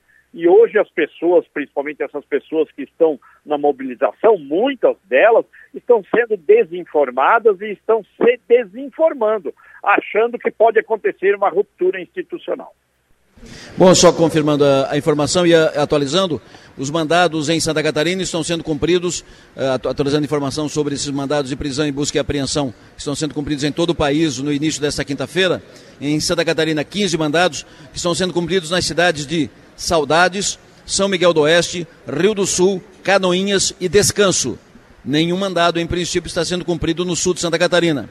Os 15 mandados em Santa Catarina estão sendo cumpridos em Saudades, São Miguel do Oeste, Rio do Sul, Canoinhas e Descanso. O Pera Bosque, deputado federal Jorge Guetem, deputado bolsonarista, eleito pelo PL, está à tua disposição. Bom dia, deputado. Parabéns pela eleição. Uh, eu até, a minha pergunta é justamente sobre isso que a forma como, como o Adelor te apresentou. Deputado bolsonarista. O senhor é um deputado bolsonarista ou é um deputado do PL? Eu sou um deputado, me elegi né, apoiando o presidente Bolsonaro, ele, ele veio para o PL, eu já estou no PL desde 2007. Mas isso não me isenta né, de, de ser um deputado da oposição agora. Né? Eu sou um deputado da oposição. Agora, claro que eu tenho meus princípios, né, eu, tenho, eu tenho pautas que eu defendo, mas eu quero, eu sempre sou muito leal ao partido ao presidente Valdemar Costa Neto, ao governador Jorginho Melo, né, desde que não fira, não fira os meus princípios, eu sou um político partidário, partidário, e eu quero é trazer, eu trabalho mais, é, minha campanha já era assim, eu quero é trazer resultados para Santa Catarina, eu quero trazer resultado para nossa gente. Eu não, a, a, não sou um homem, um político instagramável, de rede social, sem nada contra, pelo contrário, mas eu trabalho de uma forma buscando resultados, né? E, e, trabalhando a favor do país. Foi com esse propósito que eu me candidatei. E na minha campanha eu sempre falava que eu queria ser um político, quero ser um político, como eu sou cidadão, praticando o que eu falo. Então, nesse sentido, eu não vou me omitir, não vou ser omisso de dar meus posicionamentos, colocar minhas posições, meus pontos de vista.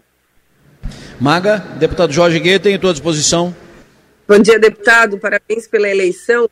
É, a gente sabe que algumas pessoas, alguns parlamentares, enfim, acabam fazendo algumas publicações nas redes sociais, é, um, usando um termo que a gente usa no dia a dia, que é para animar a torcida, né, para manter a torcida aquecida. O senhor acredita que é, alguns parlamentares façam isso com a intenção de manter os, os manifestantes nas ruas, mesmo sabendo que não vai acontecer nada, como o senhor coloca no seu vídeo?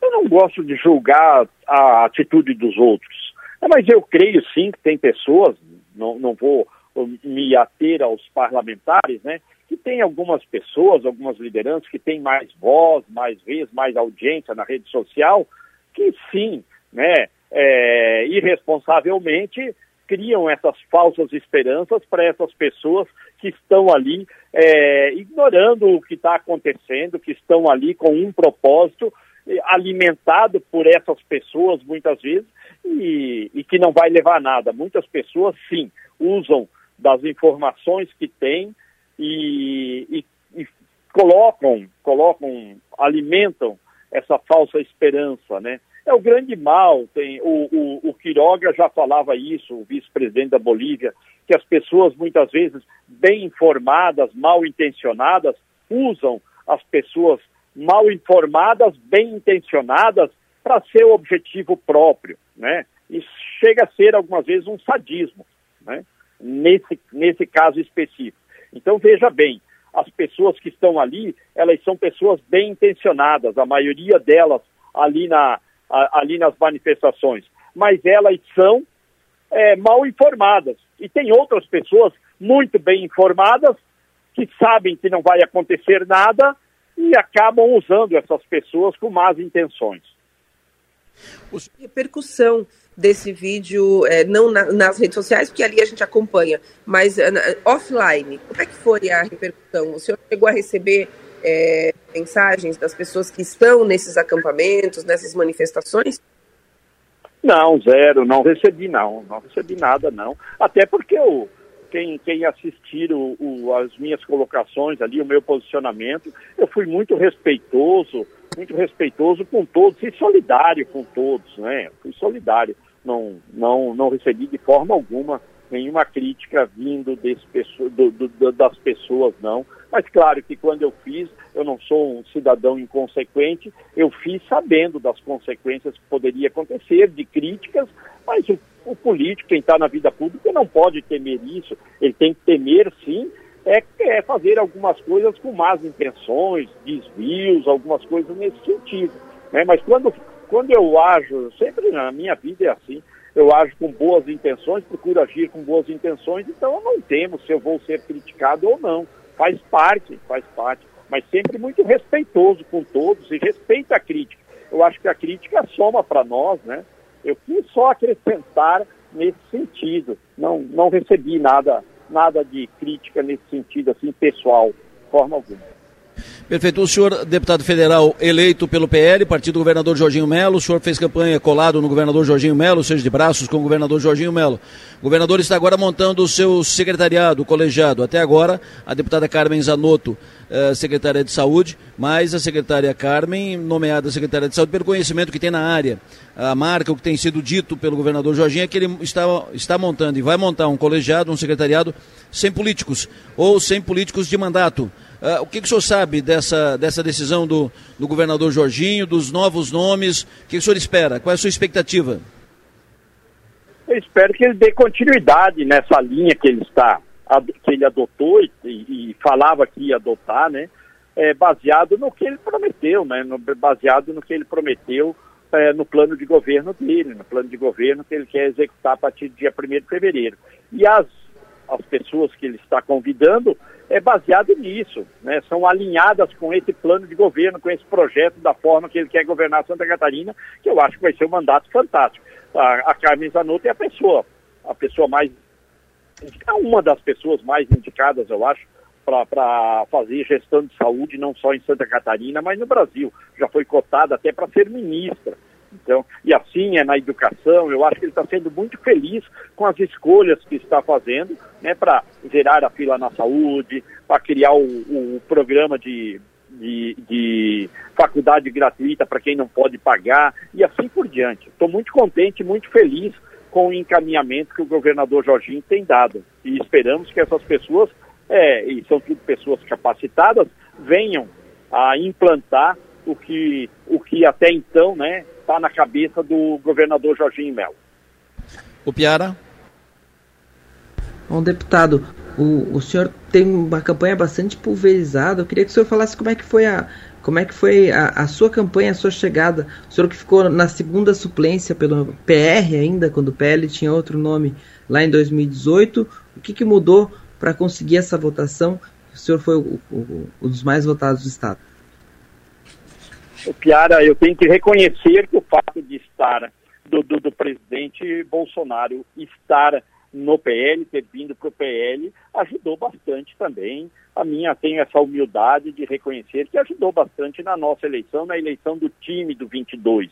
Né? Mas eu trabalhei muito, eu trabalhei dois anos visitando os 295 municípios, visitei todos eles muito mais do que muito mais de uma vez, muitos deles, né? Inclusive encerrei encerrei um fato, encerrei o, as minhas visitas nos 295 municípios, aí em Jacinto Machado, aí no sul do estado, no sul do estado. Então isso foi de um aprendizado muito grande também para o exercício do meu mandato, porque eu conhecia a realidade dos nossos municípios, que eu já conhecia a maioria deles, né, mas passei a conhecer mais, né, pessoalmente estando lá e vai, vai ser muito valioso o exercício do meu mandato, porque eu sempre falava que eu queria ser um deputado municipalista, trazendo resultado para os nossos municípios, porque é aí que as pessoas vivem, é nos nossos municípios que as pessoas vivem, e essas visitas fortaleceu isso mais ainda em mim, né? Então, é, ajuda, vai ajudar bastante, eu acho, no exercício do meu mandato, para ser útil para nossos municípios, para Santa Catarina. Maga? Deputado, o senhor também na, na internet disse que é preciso fazer mais do que videozinho, né? Se referindo que é, o trabalho é, é, né, precisa trabalhar muito, fazer mais do que vídeos para as redes sociais. O que a gente pode esperar do deputado federal Jorge Guetem a partir do ano que vem? É, quanto representante de Santa Catarina em Brasília? Vocês podem esperar e podem me ajudar também bastante, dando sugestões à imprensa, a vocês, a, a, a Som Maior, todos vocês. É, tem sempre muitas informações, são sempre pessoas muito bem informadas, filtram muita coisa e podem me dar sugestões, me orientando para eu ser mais assertivo. Agora, o que a população catarinense pode esperar é um Jorge Guedes sempre praticando o que fala. Sempre o que eu falar, eu vou praticar. Isso sim. Eu acho que na política é super importante a gente, na política, na vida da gente, é importante a gente praticar o que fala para não criar falsas esperanças no eleitor. Né? Então, no eleitor, no contribuinte. E eu, como político eleito, entendo e compreendo que o político eleito, ele é um funcionário nosso, é um funcionário do povo. E eu quero estar a serviço, quero ser um bom funcionário do povo catarinense. Quero estar à disposição nos próximos quatro anos do povo catarinense, sendo o mais útil possível. Deputado federal eleito Jorge Guetem, muito obrigado pela sua atenção, obrigado pela entrevista aqui a Sou Maior, sempre um prazer ouvi-lo. O senhor tem bom dia, bom trabalho, sempre à disposição aqui. Bom dia, Delor, bom dia, Piara, Magda, muito obrigado. Também estou à disposição, me ajude. Um forte abraço. Deputado federal Jorge Guetem, falando conosco. Trocando de assunto, mas ainda na política, Mago, Piara. Ontem nós tivemos aqui a entrevista com o deputado estadual Ivan Nats, líder do PL na Assembleia e articulador da candidatura José Milton Schaeffer. Ele coordenou a reunião da bancada com o governador Jorginho Melo, reunião que terminou com o anúncio do apoio do PL à candidatura do Zé Milton à presidência da Assembleia, deputado do Sul aqui catarinense, José Milton, do Progressista. E disse ontem o Ivan Nats aqui, eh, pelas contas, tem 23 votos já o Zé Milton, ou seja, eleição encaminhada para a presidência da Assembleia. As horas se passaram e ontem à tarde o quadro desenhado da Assembleia foi outro. O Zé Milton, de fato, tem 15 votos, 11 do PL, 3 do PP, Partido Progressista, e 1 do Partido Novo, em princípio. Seriam 15. Só que, algumas horas depois, MDB e PSDB formaram um bloco, não ligados à candidatura do Zé Milton, uh, ligados à candidatura do Mauro de Nadal. Esse bloco dá oito votos. Logo depois, o PT, o PDT e o PSOL firmaram outro bloco, seis deputados, também não ligados à candidatura do Zé Milton. Depois, o PSD, União Brasil e o PTB formaram outro bloco, sete parlamentares, também não ligados ao Zé Milton. Somando esses três blocos, dá 21 votos. 21 votos já fez maioria. Então, o Zé Milton já não teria mais ma maioria. Tem mais os dois votos do Podemos, que também podem não estar com o Zé Milton, mais o voto do Republicano, o Sérgio Mota, do Podemos, o Lucas Neves e a Paulinha. Seriam mais três, daria 24. E o deputado do Novo, Matheus Cadorim, que depois das articulações, depois desses fatos novos à tarde, ele teria esfriado a sua relação com o bloco que está ligado à candidatura do Zé Milton. Pergunto, Piara, tu que está mais perto aí da, da Assembleia, está fazendo água a candidatura do Zé Milton? Não, a gente está fazendo, a gente está vendo momentos de ação e de reação. Primeiro que a, o, o, PL endossar o, o, o Zé Milton Schaefer foi um movimento de reação às conversas de bastidor de que, diante da, do fato do Mauro de Nadal e, e do Zé Milton não estarem deslanchando, a alternativa poderia ser uma volta do Júlio Garcia. Aí o PL se movimentou na conversa com o Jorginho, vamos endossar o Zé Milton. E aí o, o, o Ivan Nats foi para as redes falar que tinha 23 votos. E aí o outro lado começou a conversar. E aí a gente vê que o, o já, já podemos falar até em outro lado, né? Então, o, aí o grupo ligado a Nadal, mas que tem o suporte de Júlio Garcia, começa a se movimentar com esse desenho de blocos, que é uma construção muito, muito parlamentar, muito dentro da LESC, da, da, da geopolítica da alesquiana na hora da eleição. Então os blocos começam a se formar para mostrar assim, cadê os 23 votos que o Ivan Nats diz que o, uhum. o, a candidatura governista, agora governista tem, se nós temos esses 25 aqui. A gente vive aquele momento em que uh, a Assembleia Legislativa pro, pa, parece que na próxima legislatura vai ter 60 cadeiras, porque tem muito jogo duplo, né? Então tá, tem muita gente que está na conta de um, está na conta de outro, mas a formação dos blocos é uma resposta muito rápida a um movimento uh, que, é, já, que era uma reação. Então, reação, reação a reação, e a, uh, o Mauro, que parecia fora do jogo com o apoio do PL ao, ao Zé Milton, agora volta para o jogo. Mas fica a grande dúvida: é o Mauro ou é o Júlio? Maga, qual é a tua relação sobre isso? Qual é a tua impressão sobre isso? Qual é a leitura que tu faz? Dois pontos, Adelor. Primeiro, nunca se deve subestimar o deputado Júlio Garcia, né? Segundo, eu acho que o deputado Ivan Nath se arrependeu de ter feito aquele tweet, porque no tweet ele escreve que já tem 23 votos e com a projeção de chegar a 27. E é uma projeção extremamente otimista para a época em que a gente está, né? Não virou o ano ainda, ou seja, eu acho que ele se precipitou em, em trazer essa informação. Me parece, agora, vendo o que aconteceu no dia de ontem, me parece que ele supervalorizou a informação e se precipitou, o que provocou essa reação tão, tão rápida, essa resposta tão rápida, né? É, é, é, como é que fala? Pulverizando, né? Dividindo aí em, em mini blocos, né? O, outros, outros parlamentares e que pode atrapalhar, sim, o que ele vinha costurando aí com relação à presidência para o Zé Milton Schaeffer. Seria um blefe queria, do queria complementar... Porque esse bloco... Oi? Ah, pois não, Piara? Queria, eu queria... Eh, a, a, a fala da Maga é muito importante porque o, o, o tweet do, do Nastis ele traz embutido um outro erro, porque ele vincula o que é votos para Zé Milton com base aliada, quando ele fala já temos 23 e queremos chegar a 27. É um atrelamento perigoso. Uh, uhum. O ideal seria assim: os Isso. votos do Zé Milton não são o tamanho da base aliada. Quando ele diz pois que é. os votos do Zé Milton são o tamanho da base aliada, uh, uh, na hora que a gente diz assim, eh, não tem 23, tem 15, é o tamanho da base aliada. É, e um outro dado interessante é o seguinte: o lançamento da candidatura do Zé Milton foi feito depois de uma reunião do PL com o governador Jorginho Melo, ou seja, vinculou o governador Jorginho Melo com a candidatura do Zé Milton com essa articulação pelo Zé Milton. Então, uh, mais, mais, esse, é, esse tweet do, do Nats, ou seja, está vinculando a base a candidatura, a, a articulação da candidatura do Zé Milton.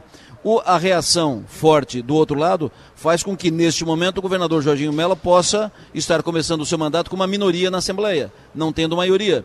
O, o Jorginho, que é político esperto, conhece bem a Assembleia, o Jorginho pode, nas próximas horas, se afastar de, desse bloco, conseguiria ou ele eh, mergulharia no processo para tentar reverter esse quadro, Piara?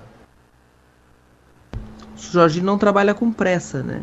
A única pressa é não deixar que, que os deputados, muitos deputados deem a sua palavra para um dos projetos, mas a, existe uma convicção, uma ideia no, no novo governo de que em janeiro com a Assembleia desmobilizada pelo recesso e Jorginho já com a caneta na mão, ele tem condições de direcionar melhor essa questão do que neste momento em que ele está na transição. Mas se chegar janeiro com todo mundo apalavrado, a gente sabe que na Assembleia Legislativa acordo geralmente se cumpre. então é, é, é, esse, é o, esse é o movimento que, que, a expectativa que tem agora.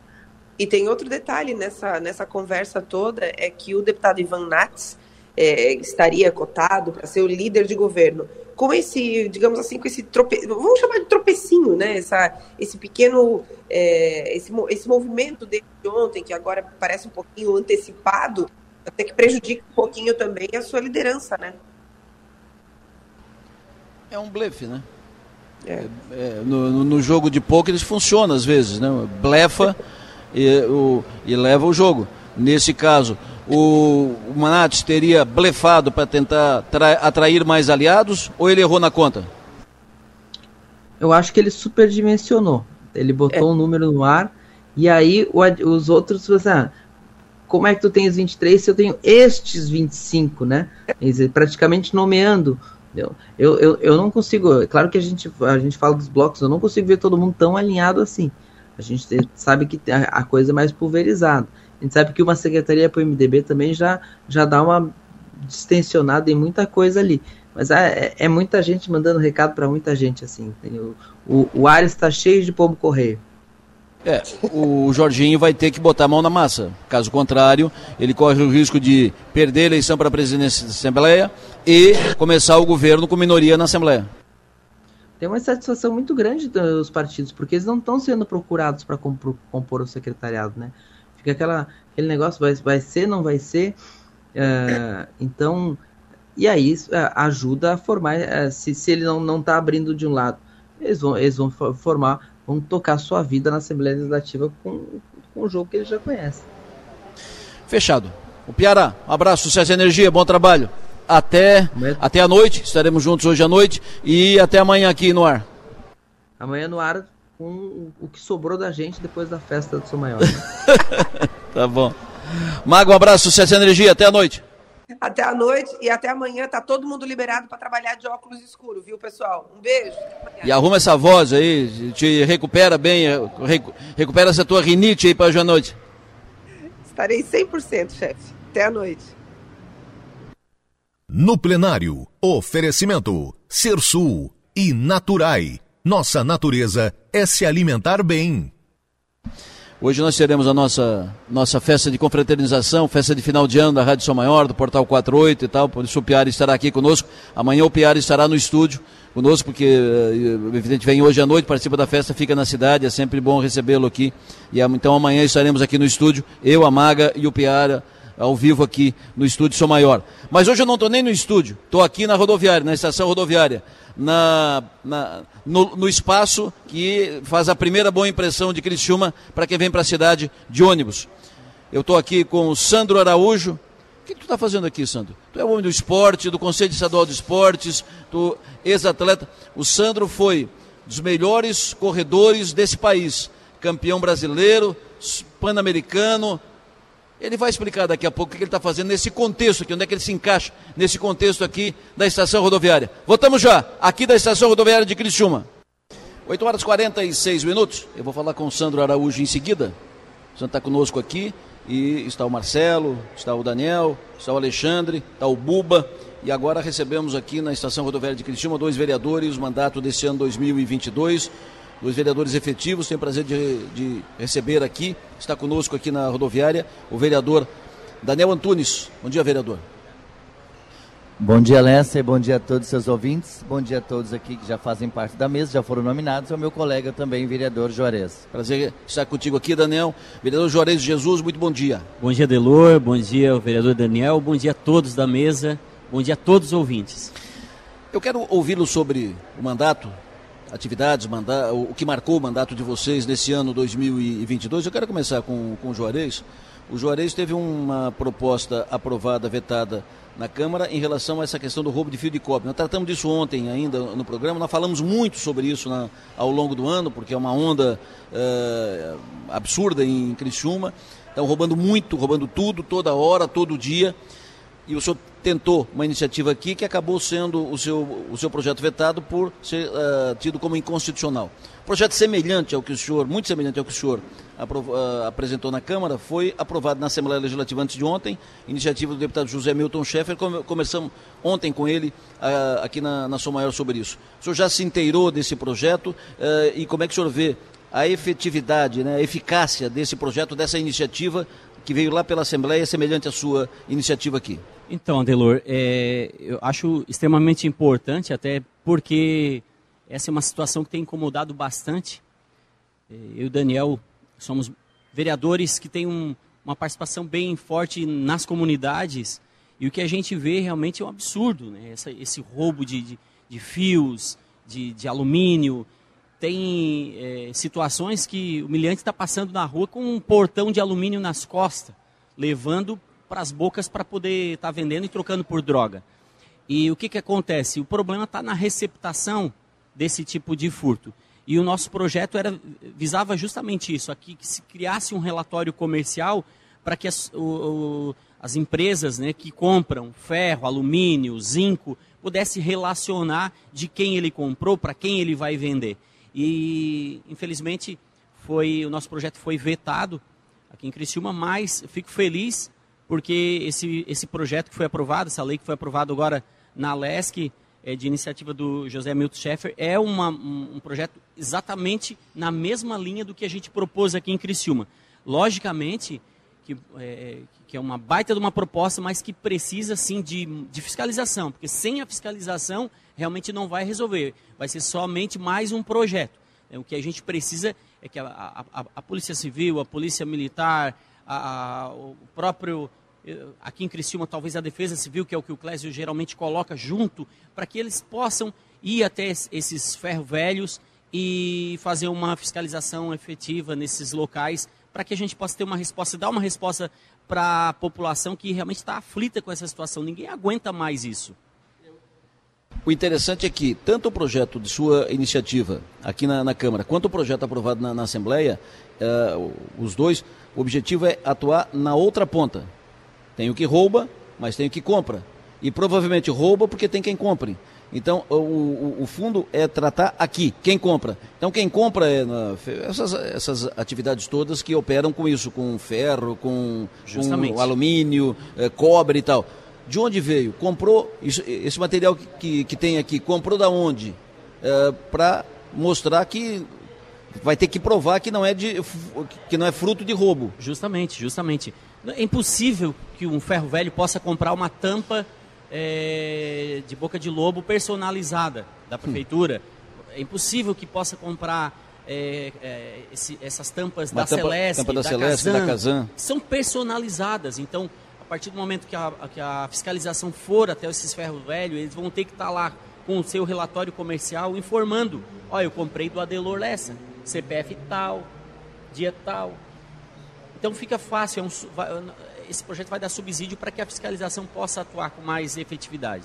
Daniel tu trabalhou muito na área da saúde desde antes da Câmara de Vereadores, sempre trabalhou muito nessa área da, da saúde, tem um trabalho forte nessa área da, da saúde. É, fechando o, o, ano, eu comecei hoje o programa falando, é hora de a gente fazer o balanço da nossa própria atividade, da nossa própria vida, do nosso próprio desempenho no ano do 2022, independente da atividade, o vereador, o jornalista, o empresário, o empreendedor, o contador e assim por diante. Qual é o balanço que tu faz nessa questão saúde no final de 2022 em Criciúma? Então, Adelor, lembro que em 2020, quando apurava-se os votos, a apuração começou pela região da Mina do Mato. Eu não estava acompanhando, naquele momento eu estava na igreja e eu lembro que algumas pessoas perguntavam assim, Daniel Antunes, quem é Daniel Antunes? E você mesmo comentava, na, na, enquanto acompanhava a apuração, dizia, Daniel Antunes já tem um trabalho comunitário de saúde na região da Mina do Mato. E exatamente foi ali onde eu comecei meu trabalho comunitário, né, através da Associação de Moradores, Conselho de Saúde, que a gente vem mantendo até hoje. Né? Hoje estamos na Câmara, estamos para todo o município e realmente a bandeira da saúde é uma forte bandeira que a gente levanta, segue, cobra, acompanha, fiscaliza. E é, desde 2021, quando ali entramos na Câmara, começamos a receber demandas, é, Adelor e ouvintes, é, sobre a pessoa que possui o TEA, o transtorno do espectro autista, que são números que, que crescem assustadoramente. E em abril deste ano, nós propusemos uma, uma audiência pública onde tivemos a presença da saúde, da educação, do município, do estado, promotoria pública e as famílias, né, que são as pessoas envolvidas com a questão autista. E dali tiramos alguns encaminhamentos, dentre eles também é, um mais importante que a gente criasse um fórum de comissão de, de, de discussão permanente desta causa, já que é um é, a, o autismo ele não é uma doença, ele é uma diferença. Inclusive há poucos dias fizemos uma live com o doutor é, Eduardo, que é o neuropediatra. Criciúma conta com quatro neuropediatras, enquanto que o estado conta com apenas 24 neuropediatras. É, a demanda é grande e a oferta é pouca. Pois bem, então com isso, nós a, ah, a, ah, descobrimos que existem dois fortes gargalos, que é porque a Lei Federal 12764 dá garantia ao segundo professor e professor auxiliar na, na rede pública, também na escola particular, quando você tem esse laudo fechado. E esse laudo fechado somente o neuropediatra ou psiquiatra infantil pode fornecer. Aí vamos para a saúde, onde mesmo com quatro neuropediatras no município, nós temos uma fila extensa. Há poucos meses nós tínhamos uma fila de quase mil crianças aguardando uma consulta com neuropediatras. Nossa. Porém, o encaminhamento das, através das unidades de saúde para esta especialidade, ela se dá de forma geral a toda deficiência, né? Cognitiva, TDAH, o TEA, mas mesmo assim é uma fila muito lenta. Pois bem, então começamos com essa discussão, onde temos chamado as pessoas também, a, o município tem sido muito participativo, né? Através da educação especializada, da saúde especializada. Bom, passamos por um período de pandemia, ainda estamos passando, né? Porque volta e meia vem uma, uma cepa, uma variante que vejo aqui que você está muito cauteloso, vejo o álcool aqui na sua mesa, mas isso, o que, tem acontecido? Isso foi retirado um pouco. Em alguns eh, órgãos públicos e setores privados, você já não veja mais o álcool para você poder fazer a cautela. Então a saúde como um todo, seja no transtorno do espectro autista, seja na saúde, prevenção e promoção à saúde, atenção primária, né? E o que é mais importante, que eu sempre digo nessa, o, o Adelor, a saúde preventiva é mais barata do que a curativa. Claro. Perfeito. Nessa questão, tu tá, tá falando da saúde, tu falou da fila aqui do, das crianças autistas e tal. Cirurgia letiva, Daniel. Que tu trabalha muito nessa área uh, da saúde. Por que, que não resolve? O que, o que pode fazer a Câmara, apertar onde para resolver isso? Então, Adelor, é, na saúde existe a, a, a média e alta complexidade. Quando se trata de cirurgia eletiva, quem administra, quem governa a saúde eletiva é o governo do Estado. É o Estado. É o Estado.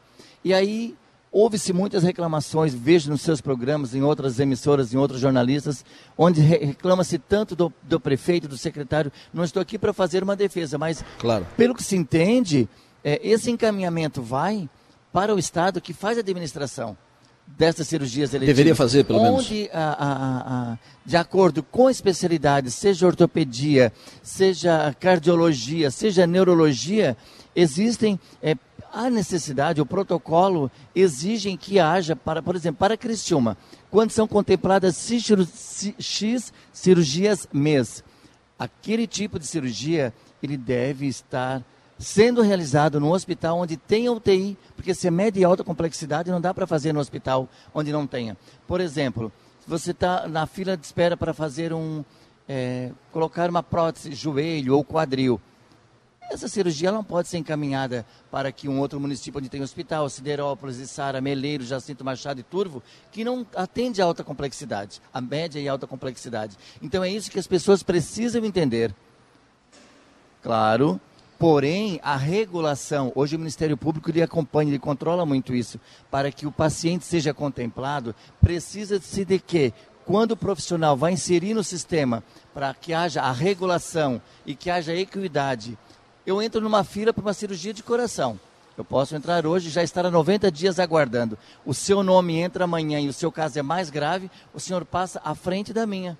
Não é porque o Adelor passou na frente do Daniel, não, mas a situação de saúde atual facilita, é, vai possibilitar que isso aconteça. Mas, porém, o profissional que está informando, inserindo os resultados dos exames que ocorreu naquele período, sejam informados para que o órgão regulador regule com justiça a equidade, a, a, a, a urgência daquela situação naquele momento. E é Estado, Delor. E agora espera-se, né? Estamos entrando agora no novo ano, com o novo governo, secretário de saúde, que isso é muito bom porque Carmen Zanotto é técnica, ela é enfermeira, já teve frente à pasta da Secretaria de Saúde do Estado, e a gente está vendo com bons olhos de que essa fila quilométrica para eh, cirurgias eletivas de várias especialidades, ela comece a andar com, uma, com maior rapidez. Juarez, segurança, nós falamos aqui do roubo de fio de cobre, mas derivando um pouco, indo para a segurança, temos problema do efetivo policial em Criciúma que está muito aquém do, do necessário. Como é que resolve isso? Claro que não vai a Câmara não tem poder para resolver, mas pode apertar, berrar, fazer pressão, mobilizar. O que, que tu imagina? É verdade. É... Inclusive, eu estive é, na posse da reitora da Unesc, e aí eu e o vereador Nicolas fomos até é, encontro do, do, do governador Jorginho. E uma das, da, na, na, conversa, foi uma da, um, do, um dos pedidos que eu fiz para ele. Governador, Criciúma precisa do aumento do efetivo da Polícia Militar e da Polícia Civil. É, todos os anos, os policiais estão se aposentando e, e o que vai lá para Criciúma não, não, supera isso. E aí a cidade acaba realmente sofrendo.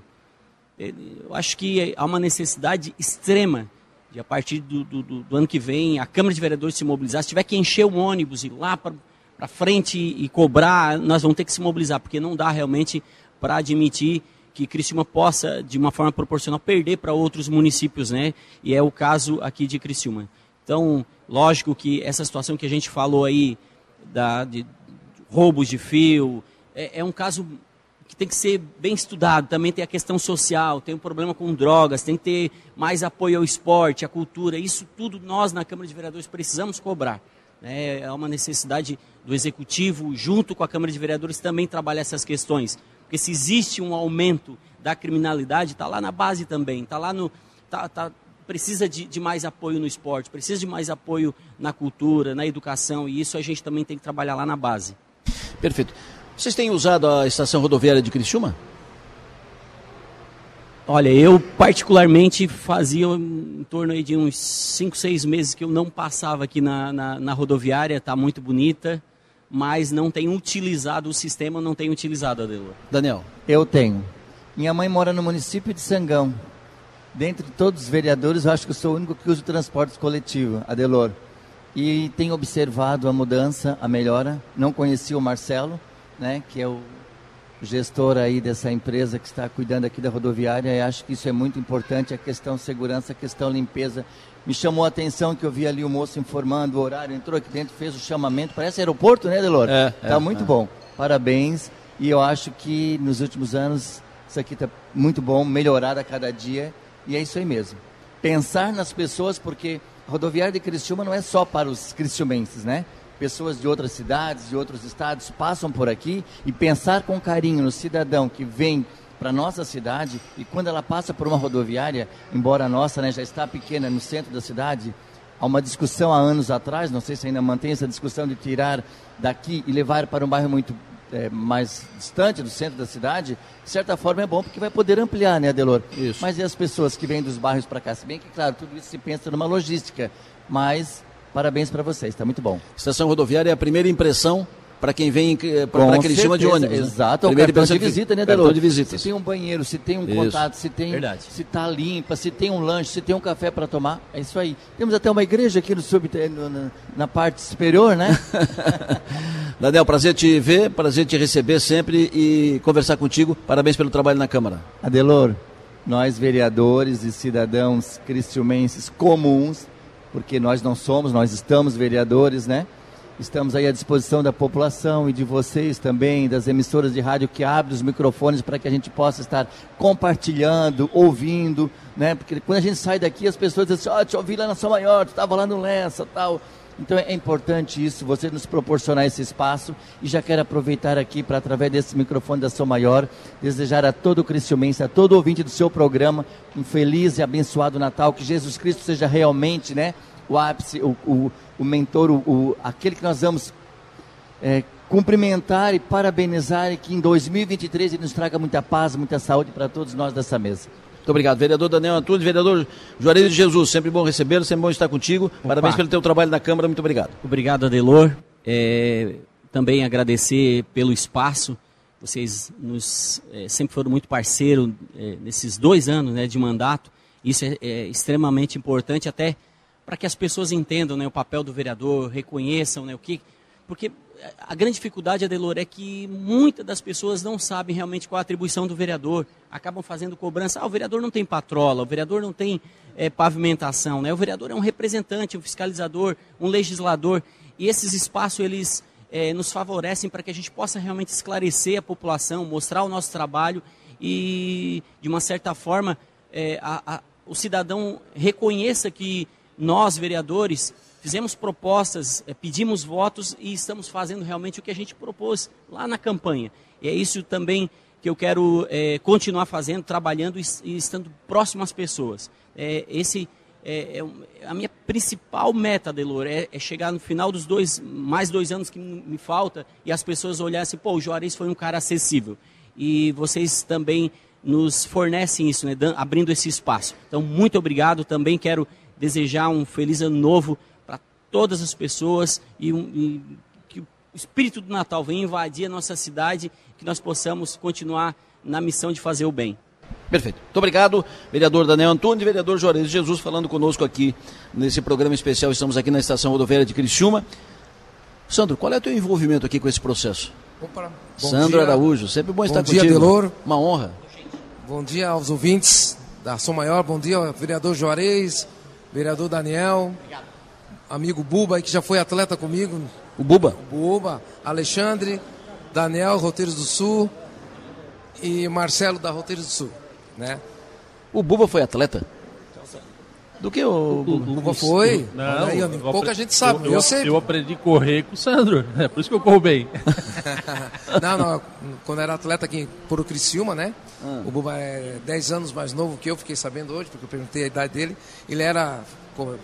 Treinou com a gente aqui na equipe de Criciúma, assim. É mesmo? Treinou 100 metros. Já, já ganhamos umas medalhinhas em Ganhou. Blumenau no handebol. Isso, né? handebol. Atletismo com o Sandro, né? A gente tinha que ficar uns 70 metros na frente dele pra... aí ele passava de nós, né? Mas o Buba era novo, Deus. né? Novinho, né? Então a gente tava. Legal, parabéns, Buba. É. Pouca gente sabe, né, Buba? É, agora, agora com 125 quilos, eu vou ter que achar um esporte. É mesmo de peso? Qual é o teu envolvimento aqui com o processo? Aqui ah, foi um convite é, ontem, no final do dia, do meu amigo Marcelo aqui, da Roteiros do Sul, que fez um convite, no qual nós temos uma amizade eh, de, desde o 2000, né, Marcelo?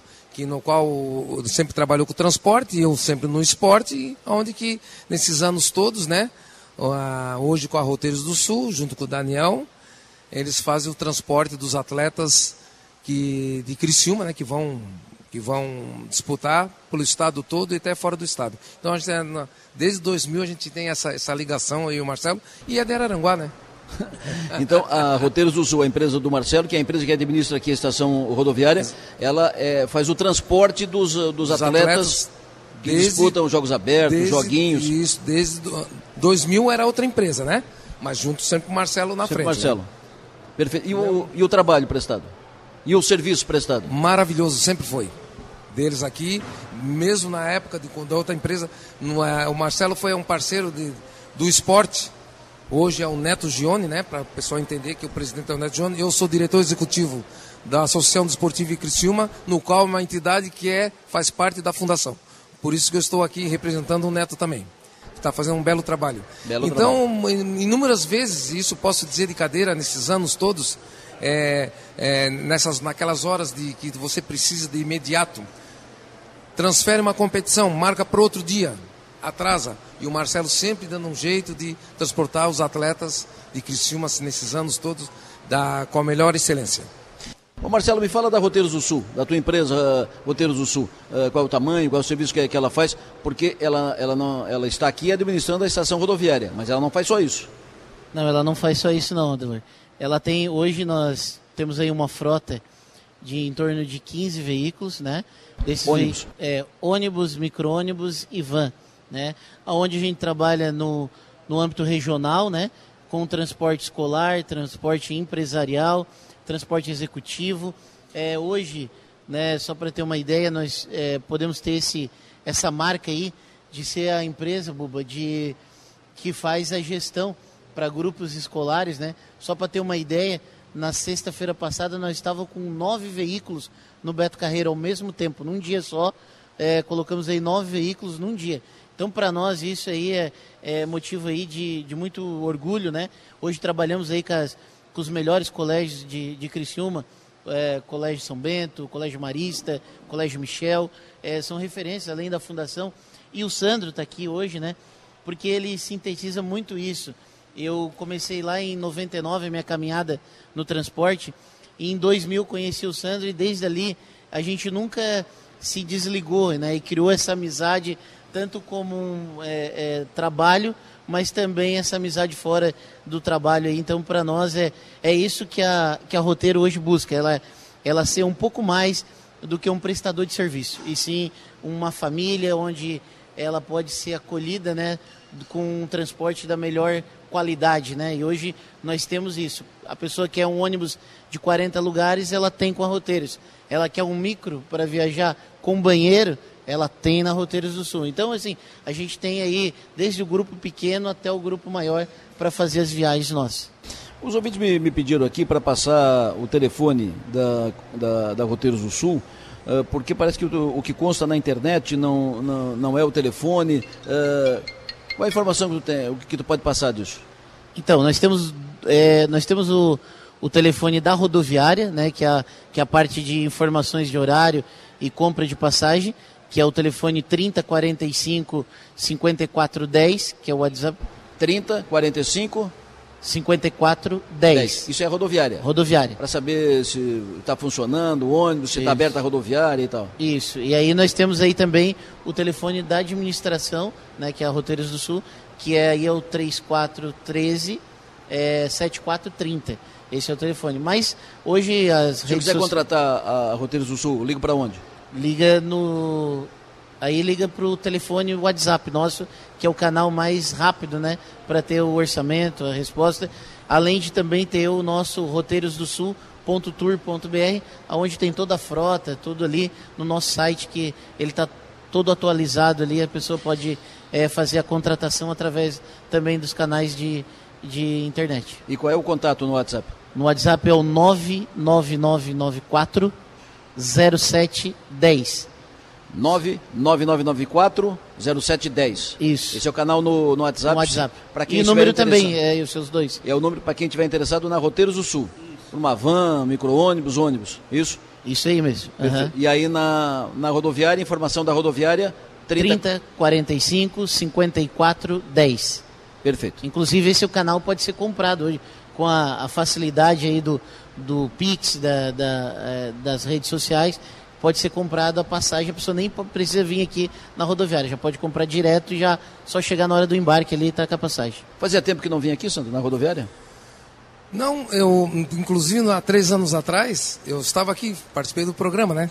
É, mas eu tive há um mês e meio atrás aqui, né? Quero dar os parabéns e a gente fre frequentei muito aqui, né? Pegava ônibus nos anos anteriores aqui. o- A Marcelo Daniel estão de parabéns pela que, que, deix, que deixaram essa rodoviária aqui maravilhosa, né? Com todos os serviços prestados aí de, de primeira classe.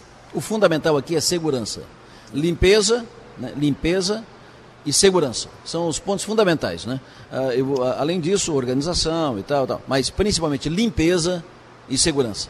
E isso vocês estão preservando aqui na, na rodoviária. Isso é fundamental para o usuário aqui. E É. também para quem vem de fora, quem daqui vai para fora e tal. né? Nós estávamos aí numa, num enfrentamento com a questão de utilidade e segurança, né, é, de saúde, né? A questão dos pombos aqui, né? Que eu acho que não sei se vocês se lembram da última vez, os pombinhos tá aqui. Alguns Isso. é, acham lindo, até alimentam, acabam alimentando, mas é uma questão de, de higiene, né? Entendeu? Então hoje nós temos aí uma, uma empresa que faz todo o, o- a, a- questão da, do processo aí de, de quanto a essa questão dos pombos dentro da rodoviária, que era uma, uma das reclamações que nós estamos, tínhamos aqui na rodoviária e hoje não temos mais. E o que vocês fizeram com os pombos? Na verdade, é uma empresa especializada que faz esse, esse, esse trabalho e aí eles acabam eh, recolhendo eles e levando aí pro, pro interior para fazer o- a soltura deles. Então, uma, tudo é bem é, é tratado né, no- na questão da, é, tanto da, da, da natureza, né, para que aqui as pessoas possam ter sentir segurança também, né, na questão saúde e também a questão ambiental de, de preservar os pombinhos ali, que é uma que é uma alegria, porque eu sei que é, principalmente as crianças faziam a festa aqui, mas a gente sabia da preocupação que a gente tem com a saúde, né? Perfeito. Eu vou para o intervalo, volto em seguida para fechar o programa especial de hoje aqui na Estação Rodoviária de Criciúma. Estamos nos encaminhando já para a parte final do, do programa. O Buba estava falando aqui que ele, ele faz picanha, né? Ele é bom na carne, ele tá, bota picanha no fogo, né? Especialista nisso. Bom, ele nunca me convidou, né? Vamos ver se agora, a partir de hoje. Não, mas já. Eu vou fazer uma visita para ele lá na Copa 70 lá. Eu- nós compramos carne ali no Maracajá e o cara faz uma picanha falsificada, assim, cortadinha, igual toda picanha. Todo Ah, mundo pensa que é picanha ponta de peito. Com todo respeito, Maracajá? ao, com todo respeito ao, ao cidadão do açougue do, do Maracajá, quer fazer uma picanha decente, altura, padrão top, vai ali no Bistec, né? Pauli, fala com o Paulinho do Bistec que ele vai te dar picanha top. Paulinho no ar. Casa de Carnes Bistec apresenta cortes, dicas e segredos ao ponto do especialista, com Paulo Passos, da Rede Bistec de Supermercados. Ô Paulinho, bom dia. Bom dia, bom dia, Delor. Bom dia ao pessoal aí da mesa. Já quero deixar meu contato aí pra eles, Delor. O O tá Buba, o, eles. Buba, o, o Buba faz picanha fake, ô Paulinho. Nós temos mais dois tipos de picanha verdadeira para atender eles, Delor. E o frigorífico é aqui do ladinho, aqui na Veneza, 20 minutos de Criciúma. Eu vou passar o teu telefone para ele, teu contato para ele quando ele quiser fazer uma picanha decente para não passar vergonha. Eu vou passar o teu contato para ele. Não, eu já tenho o cartão do Bistec, né? Que a Já gente tem? já compra no prazo, então é só botar na frente que nós levamos, né? Opa, então tá bom. Passa aí, Adelor, que vai ser um prazer poder atender eles aí. Tá? Paulinho, meu querido. Primeiro, deixa eu te perguntar, qual é o teu palpite para a decisão da Copa do Mundo no domingo? É França ou Argentina? O Adelor é França, sem sombra de dúvida, 2 a 0 para a França. E os argentinos vão embora chorando. A raiva do brasileiro. Paulinho, me diga, Paulinho, qual é a boa que tu traz hoje? Qual é a dica de carne pra gente? Ô, Delor, então é o seguinte, eu- a dica de hoje que eu trago, nós temos aí mais três encontros para encerrar o ano, mais três quinta-feira, e agora eu vim, eu vim trazer produtos aí que vão falar da ceia, né? Então, a- a- Brasil tem uma grande tradição aí de fazer as ceias, né? Então, eu vou trazer duas quinta-feira produtos para ceia de Natal e depois um item para ceia de Ano Novo.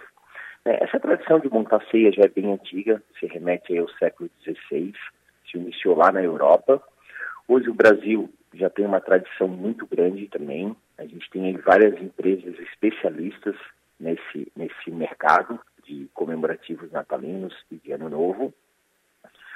E o produto aqui que eu escolhi né, para a dica da ceia é uma novidade aí da empresa. Como eu comentei, temos empresas aí com mais de 50 anos especializadas em trazer só para essa época, né? Uma coisa bacana que acontece é uma edição limitada, né? Então, a gente encontra os produtos aqui no, no, pro final do ano, né? Pro Natal e pro Ano Novo, e fica um pouquinho talvez em janeiro. Depois acaba assumindo da gôndola, volta no ano seguinte, com as novidades ou com os produtos já tradicional. E aí o produto que eu escolhi hoje para comentar e, e passar e deixar dica para os ouvintes é a Ave Fiesta Mediterrânea. Por que esse produto, né? Diante de um portfólio de mais de 70 produtos, eu escolhi ele. Eu achei super legal, experimentei, provei o produto, eh, gostei do tempero. Essas, essa parte, o que, que é legal dessas comemorativos natalinos, né? Que ele já vem recheado, que ele já vem temperado, ele já vem bem informativo para o cliente conseguir preparar a ceia, de uma facilidade. Então essa ave fiesta, ela já vem temperada, então vem com temperos aí à base de ervas, ervas finas, tomate e cebola, então traz aí um tempero bem marcante.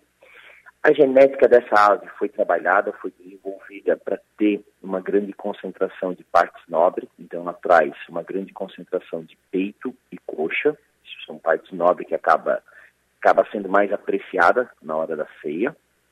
E o modo de preparo, né? O modo de preparo dela, se a gente seguir o que está ali atrás do rótulo, acaba sendo muito fácil da gente conseguir preparar.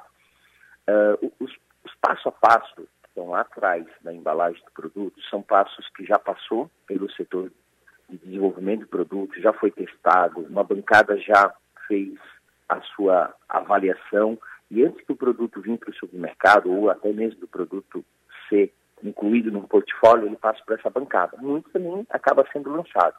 Então essa aqui, pode ter certeza, passou por um júri bem grande para vir para o supermercado e ser aí uma aposta dessa indústria, né? Então, o modo de preparo eu tirei lá de trás da embalagem. Então, a gente fez seguindo passo a passo, bate. Então, a primeira parte muito importante, né? Remover a embalagem do produto, não esquecer de tirar aquele saquinho com os miúdos que vem dentro, para quem quer reservar e fazer uma farofa. Pega um forno a gás, que foi o que eu, que eu optei aqui, deixa ele pré-aquecido de 15 a 20 minutos a 200 graus. Acomode essa ave fiesta mediterrânea em uma assadeira. Eu gosto de cobrir com papel alumínio, tá? E a indicação também pede isso. E cobrindo com papel alumínio vai ajudar a não queimar aquelas partes mais finas, a coxa, a asa. Então, cobrindo com papel alumínio vai ajudar a não deixar queimar.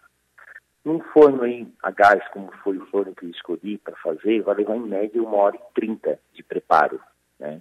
Só que é importante, nos últimos 20 minutos, aí pode tirar o papel alumínio, que é onde vai dar aquela dourada, vai dar aquela cor, vai, enfim, deixar o produto um pouquinho mais seco e um pouco mais apresentável, né? Então, essa é uma receita que vai servir de 6 a 8 pessoas. E, Adelor, essa foi a dica de hoje para a ceia de Natal. Semana que vem vou trazer mais um lançamento, mais uma novidade, mais um comemorativo aí para indicar para a ceia de Natal. Fechou. Muito obrigado, Paulinho. Sempre bom estar contigo. Ótimo fim de semana. Até semana que vem. Obrigado, Adelor. Obrigado aos ouvintes. Até a próxima semana. Estamos aqui na capa do 48. Portal 48, tá aqui a foto na capa, tá aqui a mesa, estou aqui fazendo o programa junto, está aqui a mesa o Marcelo, o Alexandre, o Daniel e o Buba. Uh, nesse programa especial que estamos fazendo aqui na estação rodoviária de Criciúma. Estamos indo para o final do programa, Marcelo. Foi um prazer estar aqui e foi muito bom voltar aqui três anos depois, porque é uma outra estação rodoviária. O trabalho que vocês fizeram aqui é visível, né? visível na, tanto na estrutura, na limpeza, na segurança e na organização aqui da estação rodoviária. Então, repito, foi muito bom estar aqui de novo e parabéns pelo, pelo trabalho feito. Nós que agradecemos, Adelor, pela por aceitar o nosso convite aí de estarmos aqui juntos, né? E quando o Alexandre organizou isso e a questão de um programa, eu na minha no meu pensamento a palavra era gratidão. Gratidão a Deus, porque nós sabemos eu e Daniel o quanto foi difícil chegar até aqui, né? Por todos os momentos aí de se tem uma área desde que a pandemia iniciou que foi afetada foi o ramo do transporte. E as nossas ligações, elas vêm somente do transporte. Nós temos a empresa de transporte e a rodoviária. Né? Então, é, essa, essa compartilhar com os amigos, né? E foi realmente hoje um programa de amigos, né? É, realmente foi enxuto porque era isso, era, era dizer muito obrigado, né? É, por esse ano que passou e esperamos aí 2023 com muitos desafios. Mas a minha palavra que eu finalizo é, é gratidão a Deus, porque Ele nunca deixou nós sem dar a direção certa, mesmo nas dificuldades nós tomamos aí.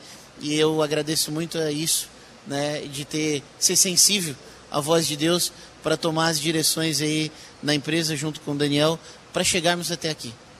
Maravilha. Uh, Marcelo Fernandes, que é sócio proprietário da Roteiros do Sul, empresa que administra a rodoviária. E o Daniel Patrício, é parente do Ademir Patrício do Pezão, não?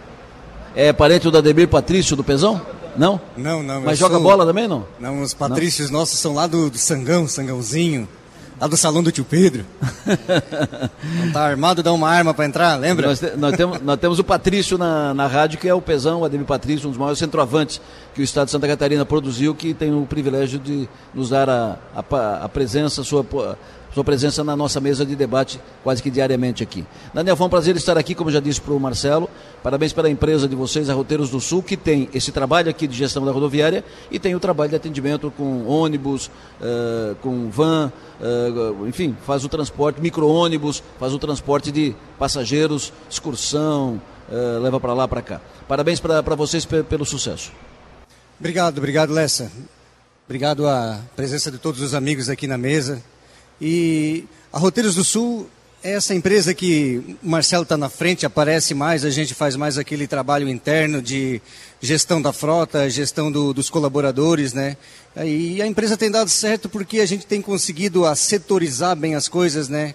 Cada um no seu quadrado. De vez em quando eu passo aqui pela rodoviária, o pessoal, Daniel, vem aqui resolver isso. Eu digo, não, essa parte aí é do Marcelo, fala com o Marcelo, porque a gente aqui na empresa tem as coisas bem claras a gente dá uma sugestão, troca uma ideia, né? Porque a empresa é nossa, mas a gente tem o gestor que é o Marcelo, então queria parabenizar ele aqui pelo trabalho que ele tem feito. Ele se dedica muito. Ele é aquele cara que se as coisas não estão tá funcionando, ele não dorme. É, e então assim a gente tem que. A Bíblia diz que dê honra quem tem honra, então tem feito um bom trabalho e tem se dedicado muito. E eu queria aqui publicamente dizer para ele que é um prazer Ser teu sócio, teu amigo e teu irmão na fé. Maravilha. E o Rogério faz um adendo interessante. Ele diz, senhor, Deus parabéns aí, cumprimento o Daniel, que hoje está completando 10 anos de casados. Mandar um abraço para minha esposa, né? E agradecer a Deus e agradecer a ela por ter tido paciência, porque o nosso ramo é difícil, gente. A gente trabalha sábado, domingo, feriado, dia santo, é à noite, telefone tocando. Lessa, três horas da manhã hoje, Lessa. A gente estava com um ônibus aqui atrás, à noite, olhamos a roda do ônibus com vazamento. Três horas da manhã para o ônibus poder estar tá embarcando sete horas da manhã aqui. Então a nossa esposa tem que ter um jogo de cintura, porque o telefone toca a noite inteira. De vez em quando ela corre para o quarto do filho, porque é, é difícil. Então, queria mandar um abraço para ela aqui, agradecer pela, pela parceria e pela dedicação que ela sempre dedicou à família dela. Maravilha. Foi muito bom estar com vocês aqui. Parabéns pelo trabalho feito. Buba, grande Buba, essa liderança comunitária, liderança sindical e, acima de tudo, um cidadão de bem, bom parceiro, um bom conversa, super bem informado, super bem informado. Quando o Buba sair do sindicato, vou trazer ele para a rádio para ser nosso, nosso colunista, comentarista. Super, sabe de tudo. Eleição na Unesco, o Buba. Como é que o Buba sabe disso? Sabe tudo. Eleição na Associação de Moradores, o Buba sabe. Eleição na Assembleia, o Buba sabe tudo. É isso aí, Dona? É, eu quero ser o teu motorista no futuro, né? Obrigado pelo convite, Adelor. Prazer estar contigo, Buba, Só, sempre. Cara, é uma cidade gostosa de morar. Onde tem mais gente boa, séria, trabalhando por metro quadrado de Santa Catarina. Né? Todo mundo se dá bem nas bodegas, nas igrejas. É isso aí que a gente precisa. A gente precisa de amor, não essa rusga que está tendo agora. Isso aí tem que acabar. Nós temos que voltar para a realidade. Ter paz com as pessoas. Né? É o que a gente precisa no coração. O resto a gente se vira. Assim, ó, eu, eu posso mandar um abraço aqui para uma pessoa? Não? Quantos tu quiser. É, assim, ah, eu quero mandar um abraço, um abraço, um parabéns à reitora da Unesc, não tem? Mulher trabalhadeira, né? agora assumindo a CAF. Né? Não é fácil, né? Aí dando a mão aí para os nossos filhos aí estudar, sendo bem tratado na, na Unesc. Então, assim, cara, é um orgulho a gente ter uma Unesc aqui em Criciúma, tocada pela Lu Sereta. Tá? Obrigado, a gente está à disposição. Né? Ó, parece que ele vai me convidar para a festa da rádio. Já estou botando aqui, eu escutei alguma coisa aí. e a picanha, né? O Buba que está conosco aqui, porque o Buba é presidente do Sindicato dos Motoristas e aí tem tudo a ver aqui com a estação rodoviária de Criciúma, além, evidentemente, de todos esses predicados antes já citados e listados. Alexandre Costa, Xande da Berimbau. O Xande que uh, tive o privilégio de estar com ele, estar junto com ele no início da sua atividade profissional e a gente fica muito feliz de acompanhar uma trajetória vencedora do Xande Costa. Bom estar contigo aqui. Valeu, Deloro, muito obrigado. Obrigado a todo o timaço da Som Maior. Obrigado ao Marcelo, ao Daniel, por fazer toda essa gestão, ao Buba, ao Sandro. Para nós foi uma alegria participar do teu programa, juntamente com todos os ouvintes da Rádio Som Maior, dessa audiência brilhante no estado de Santa Catarina. E um abraço a todos, um Feliz Natal, um ano abençoado em 2023, que Deus possa acolher todos os sonhos e projetos de cada pessoa. Muito obrigado, Delor. Meu amigo e irmão Sandro, Sandro Araújo, meu ex-vizinho lá no Arroio do Silva. Arroio sempre do bom, Silva. Sempre bom estar tá, tá de contigo. 70? Década de 70. Não precisa dizer data, né? É. Faz tempo. Meu amigo irmão, foi um prazer estar contigo uma- mais uma vez. Hoje falando aqui na estação rodoviária, Sucesso e Energia. Ótimo ano. Muito obrigado. Obrigado, Adelor, mais uma vez, né? Participar do teu programa, obrigado a todos. Em especial ao Marcelo, que me, me ligou ontem, né? É, convidando. E eu queria rapidamente deixar um grande abraço para a dupla Bruninho e Chip, que o Chip é meu filho, e o restante da banda deles, os meninos que tocam com eles, lá o técnico de som, que é um, um pessoal, todos os cinco são pessoas bons. maravilhosas. São bons. E são bons, né? Bruninho e Chip. E são bons. E são bons. E são bons. Olha, foi um prazer estar aqui na Estação Rodoviária de Criciúma, de onde fizemos o programa desta quinta-feira. Muito obrigado pela audiência de todos vocês. Lembrando sempre que nosso papel nesta vida é ser e fazer feliz. Anuncio na sequência, Everaldo João, volta para o ar seis da tarde do Ponto Final. Bom dia!